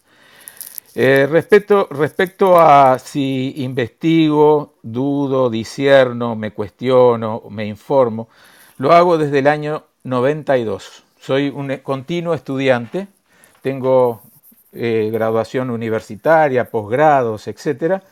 Y, este, y me he abocado a estudiar la biología. Es decir, soy un hombre de ciencias y la verdad, tengo que respetar todas las opiniones, pero hay una cuestión cierta y comprobada que es que eh, la pandemia no es una pandemia, es una pandemia, es, está dada por un virus, como lo dije en otra oportunidad, que eh, enferma y mata. Y por lo tanto, mi recomendación a todas las personas por las cuales, por verla seguido, les tengo respeto y afecto, es que se vacunen. Yo acabo de darme la tercera dosis de vacuna eh, y estoy con mi señora viendo si me puedo dar una cuarta. No me cambió nada, no me cambió el pelo, no me cambió el discurso, eh, no, no me siento diferente, soy una persona que actúo igual. Eh, así que eso es una, una, si me permiten, una pequeña recomendación que les hago a todos. Hay un virus que mata personas, que enferma personas y que no sé si fue creado en un laboratorio o no, pero que también tiene la posibilidad, porque hay una vacuna ya preexistente, por lo que se llama el aprendizaje que se dio por la previa pandemia de coronavirus, eh, que se están haciendo algunos estudios sin paralelo, obviamente no tiene todas las fases preclínicas que tiene que tener, pero es una vacuna que cura, que previene, que previene de la enfermedad. Eso por un lado. Después, eh, respecto al reseteo, sinceramente, la verdad, la primera vez que escucho algo así, eh, no, entiendo cómo sería ese reseteo, quién lo determina, eh, me genera muchísimo ruido. Bill Gates para mí es una persona que respeto, me parece un investigador y un creador que transformó el mundo positivamente, le tengo mucho respeto. Y lo otro que quería decir es que ser agnóstico, porque yo también coincido con Gabriela, soy agnóstico, no es pensar que venimos de los monos, es simplemente creer en lo comprobable. Así que eso es un poco mi opinión en el día de hoy y lo sigo escuchando, me divierte me, me parece interesante. Gracias, Bernardo. Pasamos con Brian. Hola, Brian, ¿cómo andas? Desde Canadá, Brian, claro que sí. Sí, ¿qué tal? Muy buenas noches. Eh, nada, escuchando acá. Eh, hace ruido, sinceramente. Eh, no sé, sinceramente, qué decir. Bueno, si, No quieres sé, aportar algo. sinceramente, Ah, bueno, si- escuchando, escuchando, dale. escuchando. no sé, sinceramente, me Te estaría agarramos de, buenísimo. te Tanto, agarramos no, de, no, de- Igual está bueno no saber. Está bueno sí, saber no, que uno no sabe. ¿eh? Está buenísimo eso Sí, también. Es, es un punto de partida. Y está todo bien. No, uno no se ¿sabes tiene que sentir comprometido en, en manifestar algo cuando no tiene ganas o porque a veces son cosas muy nuevas y, y a veces te deja perplejo. Y, y como digo, pueden muchos decir, ¿qué está diciendo este payaso? Y otros pueden decir, bueno, está bien, lo escucho, me divierto, es entretenimiento. Y otros lo pueden tomar como una guía o como un camino, de esto que hablamos antes de estas palabritas. Y bueno, a cada uno le servirá para algo o no, o terminará hoy la sala, dice, qué lindo momento que pasé, escuché cosas que generalmente no se dicen, porque no lo vas a escuchar en un canal de televisión, ni siquiera te lo van a enseñar en una facultad, y está bueno poder escuchar otras cosas, porque si no uno se queda siempre parado en el mismo discurso. Lo que está bueno de, de esto que, se está hablando es, bueno, vos lo presentás como que es una pandemia, como que estuvo planeado, planificado. Bernardo acaba de hablar, que le tengo mucho respeto, lo conozco de hace bastante cantidad de meses, lo conocí acá en Clubhouse, habla de que es un virus que mata gente, es, es real que mata gente, esto no es verso. Millones de personas murieron, el, el padre de mi mejor amigo, de mi socio, murió de COVID también. Hay que tener mucha responsabilidad, ¿no? Eh, seriedad con esto de- del tema de la, de la pandemia. Si fue planeado o no, unos creerán que sí, otros creerán que no, pero el tema es que con el tema del- de la vacuna, sinceramente uno se está protegiendo. Por lo menos eso es lo que demuestra la ciencia. Es como decir que con la máscara uno eh, da lo mismo no usar la máscara que usarla. Sinceramente está, está comprobado que si realmente te pones un Mm, filtro en la, ca- en la cara, realmente tenés muchísima menor chance de contagiarte un virus. Eh, mm. Sí, hablando de probabilidad, sí. Ahora, si vos sabés el tamaño y el diámetro de un virus que es de 20 nanómetros, con el espacio de una máscara que puede tener 200 nanómetros, es como que un mosquito pase la reja. No, no, Entonces, no, Alejandro, no, no, no es así. Mira, te explico. Hay unas ¿Qué no gotas, unas micro, unas micro, hay una micropartícula que son las gotas de, son las Bernardo, gotas de, esperá, esperá, déjame, déjame corregirte eso porque no es así. La, la, la ¿un máscara trapo que te pones en la cara? ¿Un Sí, trapo? un trapo. Déjame escuchar, déjame explicarte. La máscara no es un trapo. La máscara tiene un- un- una protección contra las gotas de Pluger, que se llaman. Las gotas de Pluger son las gotas que vos transmitís cuando hablas y llegan a 7 metros de donde tú estás. La- la- lo que hace la, la máscara es protegerte sobre las microgotas de Pluger, que son las que transportan el virus. El virus no va solo. El virus va en unas microgotas que vos, si tenés el COVID, eliminás cuando hablas. Esa es la función de la máscara. Y esas gotas que son saliva, ¿no? Son gotas de humedad, saliva y gotas de humedad que cuando tú eh, estás hablando eliminás y llegan a 7 metros de donde tú estás. Así que la máscara Bueno, los trapos que tiene la gente protege. Los trapos no son trapos, son mascarillas. Algunas están hechas con un material especial y están hechas para proteger. Pero los trapos te protegen más que nada, que no usar nada, de esas gotas de Pluger. Y también hay gente que dice que los trapos, si no los usas correctamente, como lo usa la mayoría de la gente que no los usa correctamente, generan las mismas bacterias por caldo de cultivo, generando No. neumococo y tragándotelo. No, la- la- Y está por supuesto, comprobado. Por supuesto tenés que cambiar la, la- la mascarilla frecuentemente para que no Ah, haya... como- pero eso sabés, eso ya lo sabías tú. Sí, pero la mayoría de la gente no lo hace. Sí, lo Igual, tiene que hacer. Perdón, pero ¿por qué llegamos a lo de la vacuna si hoy no, toca- no tocamos el tema de la vacuna? No, bueno, No. salió, salió. Salió, salió. pero- Estamos conversando. Esto es Ah. charla de boliche. El público no, se renueva, no. Mike. El público Ah, se renueva. Pensé, pensé- no, pensé- dije, a lo mejor lo tocamos el tema y yo se me escapó en algún momento, por eso disculpe. No, lo que pasa es que, eh, es que es importante reconocer que puede ser, puede ser que lo de la pandemia sea una pandemia, como lo presentaba Ale, ¿no? Puede ser que es una pandemia que estuvo planificada. Se, corta, le corta un poco a Brian. Se le corta un poco el. Disculpa que A ver te- si te podemos escuchar medio, bien. Vale. Eh, hay eco ahí. Ahí sí se te A ver, escucha ahora, mejor, Brian. se escucha mejor. El tema es, gracias, al estar hablando delante de otra gente, hay mucha gente que está, que no tiene información, hay mucha gente que sigue, que uno se despierta, entre comillas, y que escucha una cosa por primera vez y no hacen toda su investigación para, para saber, y ustedes qui- quizás pensarán, bueno, es responsabilidad de cada uno ir a hacer la investigación y demás, pero aunque la pandemia haya, haya sido planeada o no, planificada o no, aunque haya estos seres, estas personas que realmente se quieren apropiar de todo, que tengan quizás otro motivo por el cual planean todo esto, tenemos que tener un poco de responsabilidad y tener cuidado con andar diciendo que quizás todo esto es una mentira y que no se vacunen. Hay que tener mucho cuidado con eso. Que la pandemia, el origen de la pandemia Sí. haya sido planificado o no, es una cosa. Sí. Que después digamos que, o que no digamos, porque no decir algo también es importante, ¿no? Si no decimos que una, que una vacuna te puede llegar a proteger de el virus, que realmente te protege el virus, porque la gente que tuvo, que está vacunada, realmente está muchísimo más protegida que la gente que no está vacunada. Y hay millones de personas que están falleciendo en Yo todas eso no del te lo mundo. puedo certificar en el corto plazo. Cualquier vacuna necesita 6 a 10 años como para ver realmente el efecto que hace a nivel masivo. Vos estás hablando a dos semanas o tres meses o seis meses de lo que la gente se empezó a vacunar. Me gustaría hablar esto mismo en tres años, cinco años o diez años. Pero Alejandro, vos tampoco podés certificar lo del reseteo, lo del involucramiento No, de Bill no Gates, puedo- del no Foro Económico sí, Mundial. sí, no, no sí, lo podés certificar. sí, ¿Cómo ¿cómo lo no? certificás? A ver. Y, pero el Bill Gates está abierto que financia el 80% de la OMS o no lo sabes. Sí, y claro, es, es- Bueno. es, es, eh, parte de su, de su actividad filantrópica. ¿De qué? Ah, qué bueno que es. Qué bueno. Ah. ¿viste? Eh, a mí me parece buen tipo. Todos son filántropos. ¿Por qué no, No, no de sé comer a la todos, población no. mundial? Ah, Y sí, bueno. a mí me parece que es importante la acción que está haciendo Bill Gates sobre la eh, distinto tipo de, de actividad de prevención de enfermedades. Eh. Me parece muy interesante. ¿Por qué no? Pero vos, pero vos me podés comprobar lo contrario.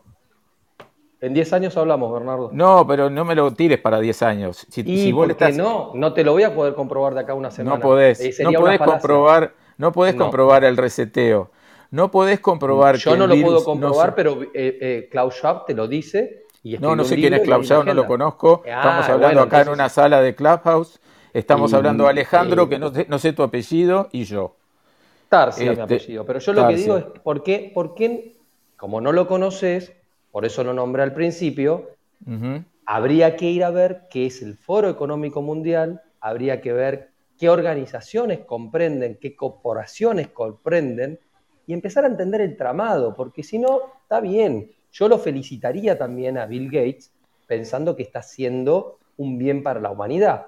Déjamelo felicitar a Bill Gates quizás de acá a 10 años, porque no podemos ser cortoplacistas, Bernardo. No, por supuesto. ¿Puedo decir hay- algo, eh, chicos? eh, si Porque no, estaríamos, estaríamos que- Sí, ahora te toca, Sí. Carlos.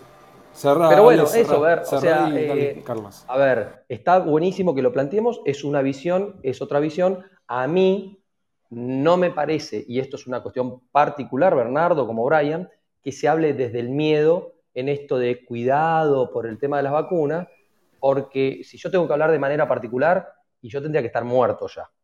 Está claro, porque yo tengo metidas en hospitales con COVID, he tomado mate con gente con COVID, he hablado, he abrazado y sacado gente de hospitales Alejandro, con COVID.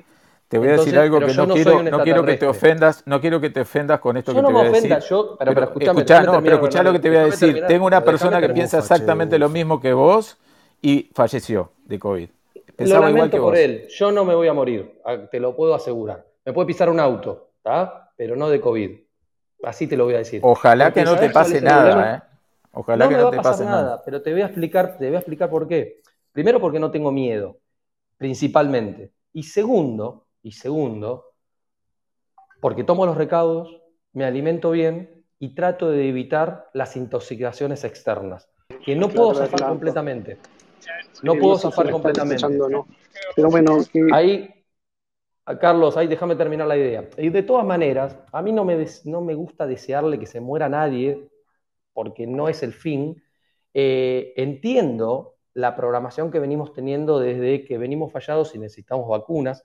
La entiendo perfectamente y respeto la posición como tiene Brian o como tienes tú, Bernardo, y está todo bien. Eh, quizás sean cosas para hablar de acá a tres años, a cinco años o a diez años, y te tenga que decir, Bernardo, eh, o no te lo pueda decir porque no esté en este plano, o te tenga que decir, tenías razón, ok, pero no desde el miedo, ¿tá? Porque no toda la tengo campaña, para toda- nada miedo. Para nada bueno, tengo miedo. buenísimo, No buenísimo, miedo. buenísimo. Simplemente tengo prevención porque estudié. Nada más. Ok, y yo tengo prevención desde el punto de vista de la intuición, el corazón y conocer cómo funciona mi biología. Contra eso es- es, Excelente. como hablar. Alejandro, es- te es- felicito. Lo único que te pido, y por eso es que me, mira, amagué varias veces por salir de esta sala, es que no, eh, me parece muy bueno que plantees tu forma de ver el mundo y es respetable. Lo único que no promuevas que la gente no se vacune, es lo único que, que te pido. Es decir, vos podés expresar tu opinión, pero que la gente se vacune porque si no se va a morir, nada más. Y yo digo eh, que quizás sea al revés, pero de acá a 10 años hablamos. Pero igual, Nada más. de nuevo, yo, a ver, yo no te escuché decir nunca eh, en ninguna de las salas que nosotros estuvimos, decirle a la gente que no se vacune. Comparto, No, no lo comparto. Pero, yo no sea, lo dije nunca, pero ahora que lo Ah, planteó no, perdón, Bernardo, perdón, capaz digo, que entendí pero, mal yo, ¿eh? Capaz que entendí mal yo, ojo. ¿eh? No, no, no, no, pero no, lo que te quiero decir es que no, a ver, más allá de lo que Alejandro pueda pensar personalmente, que a lo mejor piensa que no hay que vacunarse, de hecho, pero en las salas que, en, en estas 10 eh, sesiones que tuvimos, no me metí 10 con el salas, tema. Nunca, nunca Perdón, no, no, no. decir, eh, Sí, sí escuché en esta sala la, la vez pasada a un pseudo médico decir que la gente no debe vacunarse. Eso a- lo escuché. al- Eh, al- no es pseudomédico. No es Pseudomédico. pseudomédico. Bueno, No yo, no- vi un par de iniciales y no tengo comprobación de que, por lo que lo escuché, bien, no me pareció que era médico, pero bueno. Sí, Bueno, sí, Bueno, pero ya es se fue médico, Carlos, bueno. había dicho que no podía esperar y, y bueno, Ah, bueno. esperó, esperó su, su tiempo y, y Perdón, Sí. bueno. verdad que... Está Per- bien, pasamos perdón. igual, pasamos con eh, Brian, eh, ¿podemos pasar con Priscila? Dale, Eh, gracias. Priscila, hola. ¿No estás? Bueno, pasamos con Leo. Hola, Leo. Hola, no sé si ahí me escuchan. Sí, sí, sí, te. Perfecto. ¿Qué tal? ¿Cómo andan? Bien, muy bien. Bueno, este, bueno, la idea para mí sería, este, yo hace, eh, estuve la vez pasada y esta vez y me, me gustó bastante la, la dinámica de, de- de la sala, así que quería hacer algunas reflexiones, bueno, que me parece a mí en tanto a lo que se está charlando ahora. Dale, dale. Por un lado, me parece bastante mal que se censura a la gente diciéndole que no puede decir o decir tal cosa. Me parece que es una barbaridad eso porque todos tenemos derecho a opinar y a decir lo que nos parezca. Eso por un lado. Por otro lado, el tema de la vacunación es bastante mm, complicado desde el punto que no se trata de una vacuna, sino de una terapia génica, que no es lo mismo. Y que además está en fase experimental, con lo cual ya ahí tenemos un gran problema. Entonces, me parece todavía más irresponsable decirle a la gente que se vacune con algo experimental de lo que no sabemos ni siquiera sus efectos de mediano y largo plazo. Y repito, no es una vacuna, sino una terapia génica. Entonces, eh, ¿Qué es una terapia en este lugar génica? es, Leo. Una terapia hablado. génica es justamente es intervenir dentro de lo que es este, el genoma humano y causar ciertos efectos por epigénesis, los, digamos, los que están supuestamente, teóricamente, lanzados desde las distintas plataformas, como pueden ser Moderna, Pfizer, AstraZeneca, los que son vectorizados, los que son de ARN mensajero, en fin, hay distintas cuestiones. Pero, pero sí me parece irresponsable aconsejarle a alguien que se haga una terapia génica de efectos dudosos, que además no confiere inmunidad, lo cual es terrible. Estamos viendo un montón de gente que se ha inoculado y siguen lo- sigue yendo a hospitales y muere. Entonces, ¿de qué vacuna estamos hablando si ni siquiera confiere inmunidad? Es una locura. ¿Puedo, Me ¿puedo parece- responderle me parece- a Leo? ¿Puedo, Mirá, ¿puedo responderle? este, después, otra cosa. Eh, la, la- Después, la semana pasada, pará, pará, pará, para que termine de hablar, ¿verdad? Sí, da- dale, Leo, La semana cerrá- pasada- cerrá la semana pasada- tranqui. Leo, La Leo, semana tranquilo. pasada Esperá, Leo, hubo Leo, una persona, Leo, Leo, una persona, pero toma aire un poco, tranquilo, tranquilo. No, porque te- Perdón, te- porque voy caminando, por eso. Tranquilo si vas a. Ah, Voy caminando, por eso. Sí, sí, disculpen que por ahí estoy encima en una cuesta arriba. Pero después, la semana pasada, hubieron dos médicos, uno de ellos, un genetista, expresidente de la Sociedad Argentina de Genética Médica, que dio argumentos, pero más que sobrados, para decir que esto era una aberración, este, mandar a la gente a inocularse con, con- con estos compuestos que no se le puede llamar vacunas. Y después tenemos una persona que se dice científico, que mm, supongo que en su área, porque ya lo dijo, no es medicina, que recomienda cuestiones médicas, lo cual me parece sí aberrante. Entonces, este, nada, un poco más de cordura. bueno, eh, me gustaría, si me permiten, responderle a Leo. Adelante, adelante Bernardo y con. Leo, eh, ¿vos sabés lo que significa One Health? Decime, contame, que vos sos el especialista, dale. No, no, no, yo no soy especialista. One Health es No, no, unificar sí. to- todas las ciencias biológicas, están unificadas. Es decir, yo Ajá. como veterinario soy virólogo, estudié, estuve en la cátedra de virología de la Facultad de Veterinaria en la Universidad de la República en Uruguay y soy virólogo. Y lo que vos estás diciendo no es así. Las vacunas son vacunas. Definime una vacuna, Leo. Definime una vacuna. Vacuna es este, un, un- es, primero, está hecho en base a virus atenuado o virus, este, eh, que se le puede decir virus este, no activo o atenuado, que confiere inmunidad. Esa es la definición de vacuna. No, ¿sí? no, Sí. no, no, Sí, no, sí, sí, no, no. sí. No, Bueno, Leo, Tiene no, no. coadyuvante. A ver cuál es la definición A de ver, vacuna. a ver, a ver, este tipo de vacunas que no son vacu- eh, tra- terapia genética o no sé cómo le llamaste, estas vacunas son son. producidas por el RNA mensajero. ¿Y qué es el eso? Que RNA no es una terapia génica. no es una terapia génica, te voy a explicar, porque ya se hacían para el SIDA y en el SIDA vos nunca saliste a decir, nadie salió a decir, las vacunas estas son, nos van a manipular los genes. Ya, ya en la época del SIDA los- No, eh, bueno, se, tra- trabajó con el RNA. Es la, es la primera vez que, es la primera vez que se prueba en esta tecnología de forma masiva. Escucha, no es la primera vez. No, Sí, no es la es la primera primera vez. Es no, no es la primera vez. El- se hizo por primera vez en la pandemia de eh, la enfermedad respiratoria del Medio, del Medio Oriente, también producida por un coronavirus. ¿tá?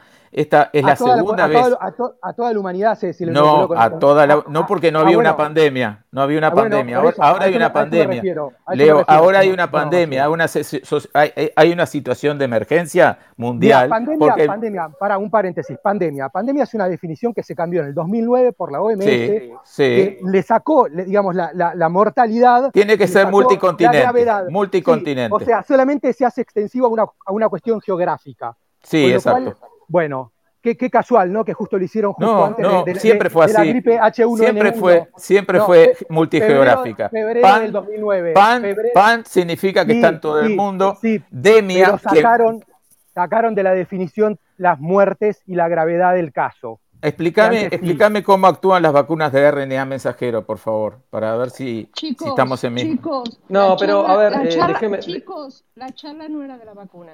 Claro, no era de la vacuna, igual Bueno, pero me está diciendo que yo estoy recomendando. Por supuesto que recomiendo la vacuna. Bueno, sos un para mí, para mí, eh, desde mi óptica, sos un irresponsable. Chicos, Para mí vos sos un irresponsable. No, Bueno, no, bueno, bueno. pero dijimos que no Bueno. nos íbamos a pelear, no hay forma. Está Otra bien. vez eh, más allá de banquina. la- ma- sí, más allá de la vacuna que está, eh, por lo menos desde mi posición, comparto lo que está diciendo Leo, porque eh, entendemos que esto viene muy sospechosamente desde el lado de una pandemia que no existe, que está creada para que exista, más que nada por los medios de televisión, y eso no quiere decir que no se muera gente. Lo que habrá que entender es de qué se está muriendo la gente.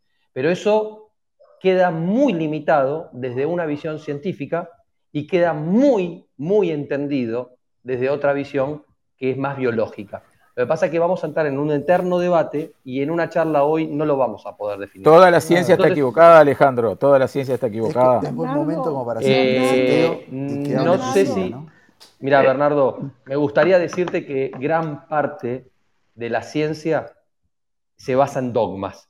Y me gustaría decirte. No, puedo no podés decir que- decirlo, no lo podés decir. ¿Por qué no, ¿Por qué no lo puedo Bernardo. Y decir? porque no se basa en dogmas, se basa en la comprobación, es método científico, es tapa de libro. Claro, sí, no. Porque el año pasado, junto con mucha gente, he leído más de cua- 400 papers científicos y te puedo decir que con esa gente, que además son virólogos y que tienen un criterio de discernimiento muy importante, te puedo decir que el SARS-CoV-2, con metodología científica completa, no se aisló ni purificó nunca. Solamente se secuenció una parte y se compara con una base de datos de software. Y ahí hay Instituto. Pasteur de Uruguay acaba de secuenciar la, la variante Delta acá en Uruguay. Por No favor, no- Alejandro. pero por no- favor, Alejandro. No es cierto. le han hecho un pedido Eso es falacia. Ah, bueno, bueno, está bien. Le han De- hecho un eso falacia. los dejo, los de dejo tranquilos. Uruguay los- y dijo dale, que no tenía idea dale, de, dale, de- dale. de qué se trataba el Bueno. coronavirus. Dale, dale, dale. Bien, bueno, Bueno, le. Seamos, le seamos pasamos- serios.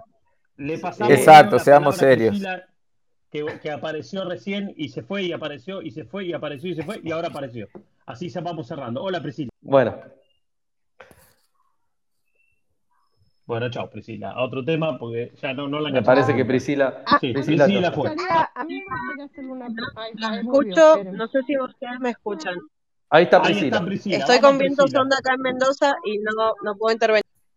Ah, bueno, pero ¿querés intervenir porque estamos en el final? ¿O el sonda? Ya estamos cerrando, así que No, el Sí, los estaba, nada, los Ah, estaba no. tratando de escuchar así muy, muy eh, cortado.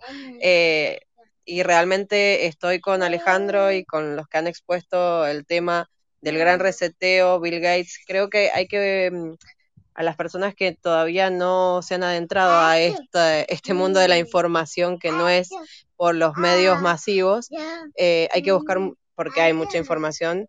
Bill Gates lo próximo que viene, eh, que tiene bajo la manga, es el tema del microchip, justamente siempre para nuestra, nuestras mejoras y siempre para, para nuestra seguridad, ¿no? Eh, eh, hablando irónicamente. Pero hay mucho, mucha tela para cortar y sería para varias salas. Eh, espero en, en, en próximas eh, estar, porque no, no había visto antes. Y, y nada, buenas noches. Gracias Priscila, nos tiró la bomba el bueno, microchip. gracias. Ya, ya nos Gracias. dejó un temita. Gracias Priscila. Temas para la Para próximas temporada. salas, para, claro, para la segunda temporada, está bien. Bueno, Bueno, Bueno, eh, Mike, a más allá de que entramos en este tema de la vacuna, que, que no era, que no era el tema, No, no, exacto. como, pero bueno, se llega, lamentablemente se llega. Eh, está bueno que cada uno ponga su postura, eh, y yo entiendo, y lo entiendo perfectamente a Bernardo y Brian, de su postura cientificista eh, y de comprobación y de todo, pero eh, no quiero ofenderlos ni a Bernardo ni a Brian. Me gustaría que empiecen a ver, no desde la ciencia, y creo que quizás sea un trabajo muy duro para ustedes, pero sí desde la articulación. Y No me subestimes, quizás- Alejandro, por favor, no me subestimes. No, Eso pero sí no te es- pido. Pero no es subestimar, no, no, no, pero No, Bernardo, no, no no tengo es que ver herir- nada, no tengo que ver nada, yo ya, ya sé lo que tengo que saber, les pido que ustedes también investiguen, pero no- digo, no contrapongamos lo que vos crees contra lo que yo creo, No, poniéndome a mí porque yo que no yo creo, tengo que despertar. Yo tengo No. que despertar y vos no. No, no, no te la llevo. No, Esa no, por eso yo no, por eso yo no hablo de despertar. Yo dije de darse cuenta, que es Darse diferente. cuenta, yo ya Ah, me di cuenta si vos de ya todo. viste todo, bueno, No, ya me di- te felicito, te felicito y ojalá te des una quinta y una sexta y una séptima dosis porque van a venir. Voy a darme, y claro te lo que sí. deseo y te lo deseo de todo Hasta que el pelo me Y quede nada, verde. Buenísimo, está perfecto. Ahora, ¿de qué color lo nadie te tenés? puede, nadie te lo puede juzgar. Lo Bernardo, tengo así a cuadros. Ah, y aparte, Bernardo, todo bien, no te lo tomes a mal, ¿no? Pero veo la foto y me haces acordar, pero de, de- de joda te lo digo bien, no, no mal, ¿eh? Me haces acordar a Tato Bores, entonces quiero sacar algún eh, eh, término de los, los shows que hacía Tato Bores y no puedo, porque te veo en la fotito y me Bueno. hace acordar a Tato Bores cuando estaba en la... Menos mal, Pero por bien, lo menos te hago reír. Dale. Claro, no, pero te lo digo bien, te lo digo bien porque veo la fotito y me haces acordar a Tato Bores. Pero lo que digo es, está bueno eh, cada uno que ponga su postura. Yo creo, para cerrar este tema de las vacunas, para así cerrar el tema de la sala, que estaría buenísimo que por alguna vez en la vida se pueda dar, pero con sincericidio y honestidad de seres humanos, un debate científico académico entre los que opinan de una forma y los que opinan de otra. Porque mientras tanto exista una autoridad, por principio y falacia de autoridad, de la ciencia actual que tenemos, eh, quizás justamente llegamos a esta situación en el mundo claramente para marcar lo que está sucediendo desde Me el ámbito encanta, me de la encanta. Ciencia. Con Ojalá, pruebas ojalá. arriba de la mesa. Pruebas arriba de la Sí. mesa siempre. Sí, totalmente. Sí, está bien. Sí, Perfecto, correctamente. perfecto. Sí, sí, sí, ojalá. Porque están, están comprados. Ese es el tema. Que la, A mí el- no me dieron un mango, ¿eh? A mí no me dieron un mango. no, No, no. Bernardo, no hablo de vos, no hablo de vos, estoy hablando de la ciencia. La ciencia, los medios de comunicación están, están cooptados, están pagados, es, es toda una manipulación, pero a ver, es, es muy difícil darse cuenta de que todo lo que creemos es una mentira y que todo Es una difícil. vil manipulación. Vos sabés que bueno, no leo, no leo medios de prensa, Priscila, jamás. Te puedo, te puedo decir, en mi familia no se leen ni se ve- ven informativos. Así que a mí la prensa, cero. Bueno, Y, y entonces, eh, Los bueno, libros, los libros, No, los yo, estudios. creo- yo les digo esto. Hay gente que puede pensar distinto, libre albedrío, maravilloso, eh, porque digo, la- en la conspiración y en el tema de vacuna, no vacuna, yo la verdad que digo, ¿para qué algo tan complejo si te pueden envenenar con las galletitas? O sea, Exacto, ¿para qué tan- digo, ¿para exacto. O sea, bueno, quizás a través de las lo hacen galletitas de mil también, ¿no? formas. Claro. Gabriela, mismo digo, ¿me entendés? Es la parte de donde digo que no me cuadra el plan maestro. Nada me Porque ya cuadra. puede estar el plan maestro hecho, ¿entendés? Digo, lo que ¿para pasa, quiero hacer un pequeño aporte, Gabriela. Vos lo que estás eh, tratando de explicar o de decir es la palabra fuerza. Eh, acá no se va a forzar nada. Eh, lo importante es el consentimiento. Eso, eso Mm, digamos, así es. ahí es donde, ahí es donde estamos los disidentes. La, la idea es que vos consientas, que diga, ah, bueno, ahora vamos a bailar salsa, listo, es salsa. Te dicen, bueno, ahora es cumbia, bueno, vamos con la cumbia. Y vos consientas, porque la fuerza puede funcionar para un grupo, que existe la fuerza, pero la fuerza se puede utilizar con un grupo determinado de personas, no con todos, ¿entendés? Pero bueno, eso es una perspectiva. No, la la entiendo, Mariano. Yo soy cero ir a la fuerza. Acuérdense esto lo vengo diciendo hace rato. El tema de la fuerza es algo muy masculino, ¿sí? Las mujeres hace rato que no hacemos cosas por fuerza, vamos por otro rumbo. Quizá porque no ten- tenemos esa discapacidad en términos de que las cosas no se miden por forzar a otro, sino va a través del convencimiento o de, de algo así. Pero vuelvo a decir, siguiendo la línea de conspiración, a ver, yo cuando eh, participo en estas salas y de la misma manera, Alejandro, si querés te puedo contar que estuve hace 10 días con, hablando de metaversos. O sea, me voy de los dos extremos porque soy una persona curiosa y no compro ningún discurso. Y cuando digo ninguno, ninguno. No compro el tuyo, no compro el del metaverso, no, ninguno. Me interesa saber, ¿sí? ¿Qué piensa alguien que tiene una visión distinta a la mía? ¿Sí? ¿Por qué? Para ver qué me estoy perdiendo, porque obviamente alguien que mira con otros ojos la realidad está buenísimo porque me muestra que hay un montón de cosas que ni siquiera sé que no sé. Lo que te expresé al principio de la sala es de ahí a unir todo a una mente, digo, ¿para qué tan complicado? Si lo puedo hacer súper fácil, mete los chips en la galletita, en la yerba, en el café, que ya lo deben estar haciendo y hacemos lo que se nos... Ahí está. Ahí está, ahí reconociste que ya nos metieron tantas cosas. La sal. es que, es que Alejandro, siguiendo tu teoría, esto puede ser un metaverso que de la parte de la dicotomía que necesitamos los seres humanos para estar en una posición y la otra. Siempre hay disidencia. Siempre hay disidencia. Por eso el la tiempo lo perfecta no funciona. El tiempo lo dirá. No, tal cual. El tiempo lo dirá. Mi, mi mensaje es, no sé si importa, porque lo que importa es el presente. Buenísimo. Vamos, y me quedo, vamos. Me quedo, es me quedo con eso y, y, pero lo, y después, bueno. eh, tu cerebro trabajando bien, si a vos te hace bárbaro eh, manejar desde tu biología, lo aplaudo y lo digo en serio, no estoy siendo irónica en esto. Yo creo que cada uno tiene que hacer lo que tiene ganas de hacer. Si te quiere poner 500 vacunas, ponétela. No te quiere poner ninguna, no lo hagas. No estoy a favor de forzar a ningún ser humano a hacer otra, una cosa que no quiere. Me parece que eso no va. Eh, las cosas por la fuerza, chicos, no. Mm, sí, lo está digo, bien, Alejandro, Mari- yo desde mi posición, Gabriela, te mandaría a hacer Sí. un par de cursos de, de, de construcción, pero eso para otra, eso del padre dándole de comer al hijo, no, también están las madres, o sea, hay, hay un tema más Bueno, parejo. está bien, Pero está eso bien, lo vamos está a charlar, Sí, te juro que en la sí. serie 2 te, voy a- te voy a mandar a hacer Lo hablamos, lo hablamos en la serie 2. tal cual, Lo tal que cual. sí, Gaby, lo que sí, Gaby, a lo que decía Mariano, es fíjate que eh, vos a dónde estás ahora, en Argentina. Sí, Mercedes. Fíjate, fíjate esto de los, de los contratos o del consentimiento. Eh, ¿a vos te gustaría viajar a París, a Europa o a algún lado del mundo? Sí, claro. Bueno, ¿lo vas a poder hacer libremente o vas a tener que aceptar algún contrato? Y fíjate cuán libre sos para poder decidir ese libre albedrío y vivir tu presente. O si vas a tener que estar coaccionada hacer algo que quizás engañadamente lo aceptes, pero quizás no sea natural. Nada más, eso solo. No, pero eh, Alejandro, uno por vivir en sociedad, por tener pareja, vos haces un contrato con tus hijos, o sea, el libre albedrío me refería a un tema, te diría, hasta más elevado de- del tema eh, mental, ¿no?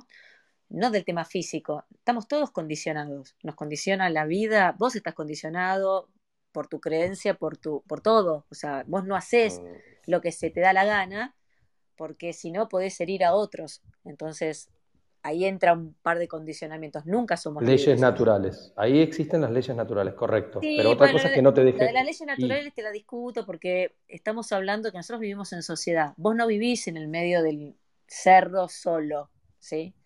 Pero las leyes naturales no hacen para. gente, no. No, ¿Cómo? pero las leyes naturales no son para vivir en un cerro solo aislado.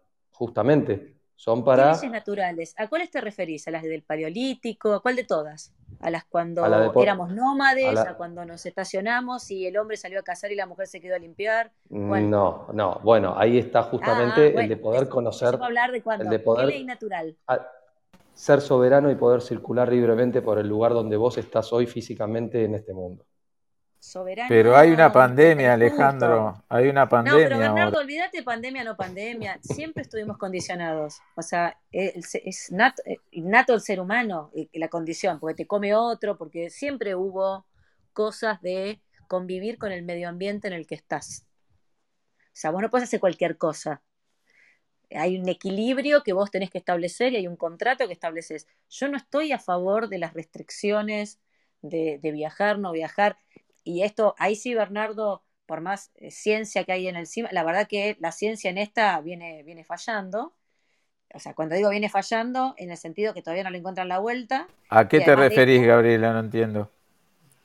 Y se muere gente, Bernardo. Ah, por supuesto, se muere gente de cáncer, no se controla la cura del Por, es- cáncer. por eso te estoy diciendo. Por supuesto. No, es que la, la parte científica le pega por No, lado, por y ni supuesto hablar de que la parte no. política, que vos sabés que donde metes la política en el medio, ya ahí es cualquier cosa, porque el hecho de Totalmente, viajar no viajar es totalmente. político, no científico.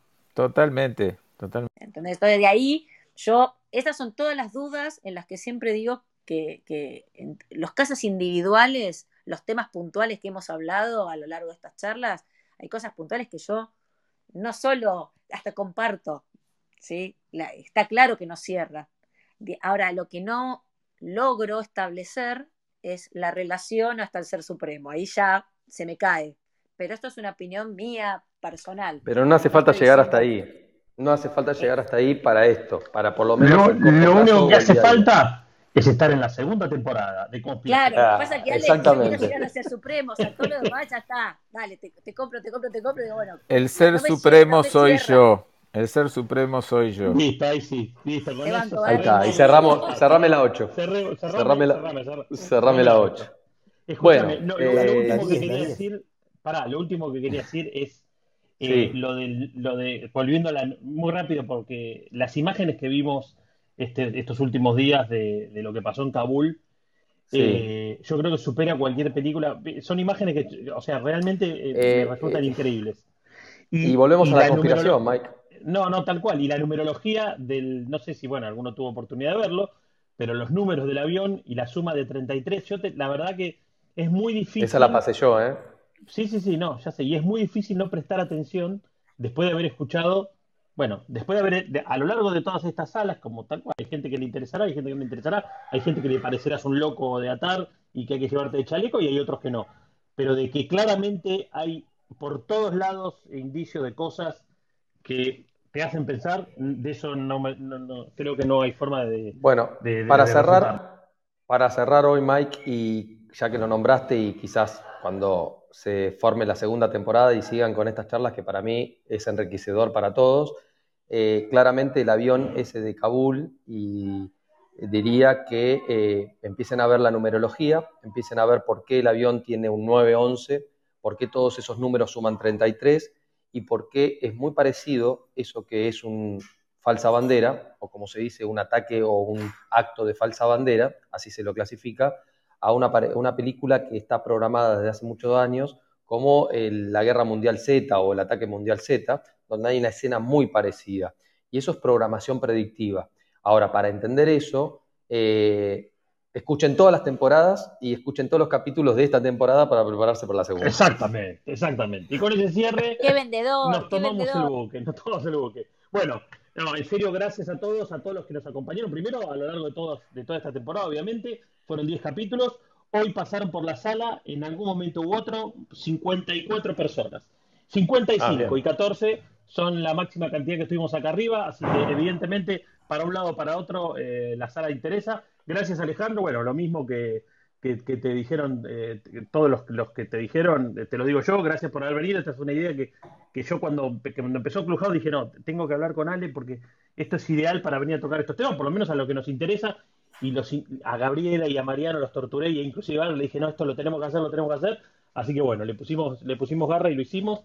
Y nos vamos a encontrar seguramente en un par de semanas. Eh, en la biografía del club eh, de Argentinos por el Mundo voy a poner el link, o sea, no, no, no te lo linkea, pero La- para que lo quiera copiar y pegar. Para la próxima, para el comienzo de la próxima. Y, no, y lo que decía que iba a dejar los audios, eh, porque todas estas salas las fuimos grabando. Mañana a la tarde ya van a estar las salas que faltan, que creo que faltan de la, del episodio 6 en adelante, falta subirlas eh, a modo de podcast, pues bueno, para el que tenga ganas de escuchar los audios. Y bueno, y nos vamos a encontrar en breve, ya se van a enterar por todos los canales habidos y por haber. Gracias Gabriela, Mariano, Marina, Albert, que son los que siempre están acá firmes, lo mismo que María. Gracias a Norma que no habló hoy, a Bernardo, a Brian, a Priscila, a Leo y bueno, y a todos los que están ahí abajo también. Eh, gracias. Nos vamos a encontrar eh, la próxima oportunidad en esta temporada 2 de Conspiraciones en el Club Argentinos por el Mundo. Esto ha sido todo por hoy. Gracias a todos, chicos. Muy buenas noches Alejandro, a todos. Besos. Gracias. Alejandro, ojalá que pueda volver. Si no, te mandamos algo, avisanos. Vamos a ver. Eh, vamos. El avión- tengo siempre. Tengo, tengo una vía de escape siempre. Siempre tengo un plan C, beta, no, confiamos en los chicos que te traigan por delta. dron.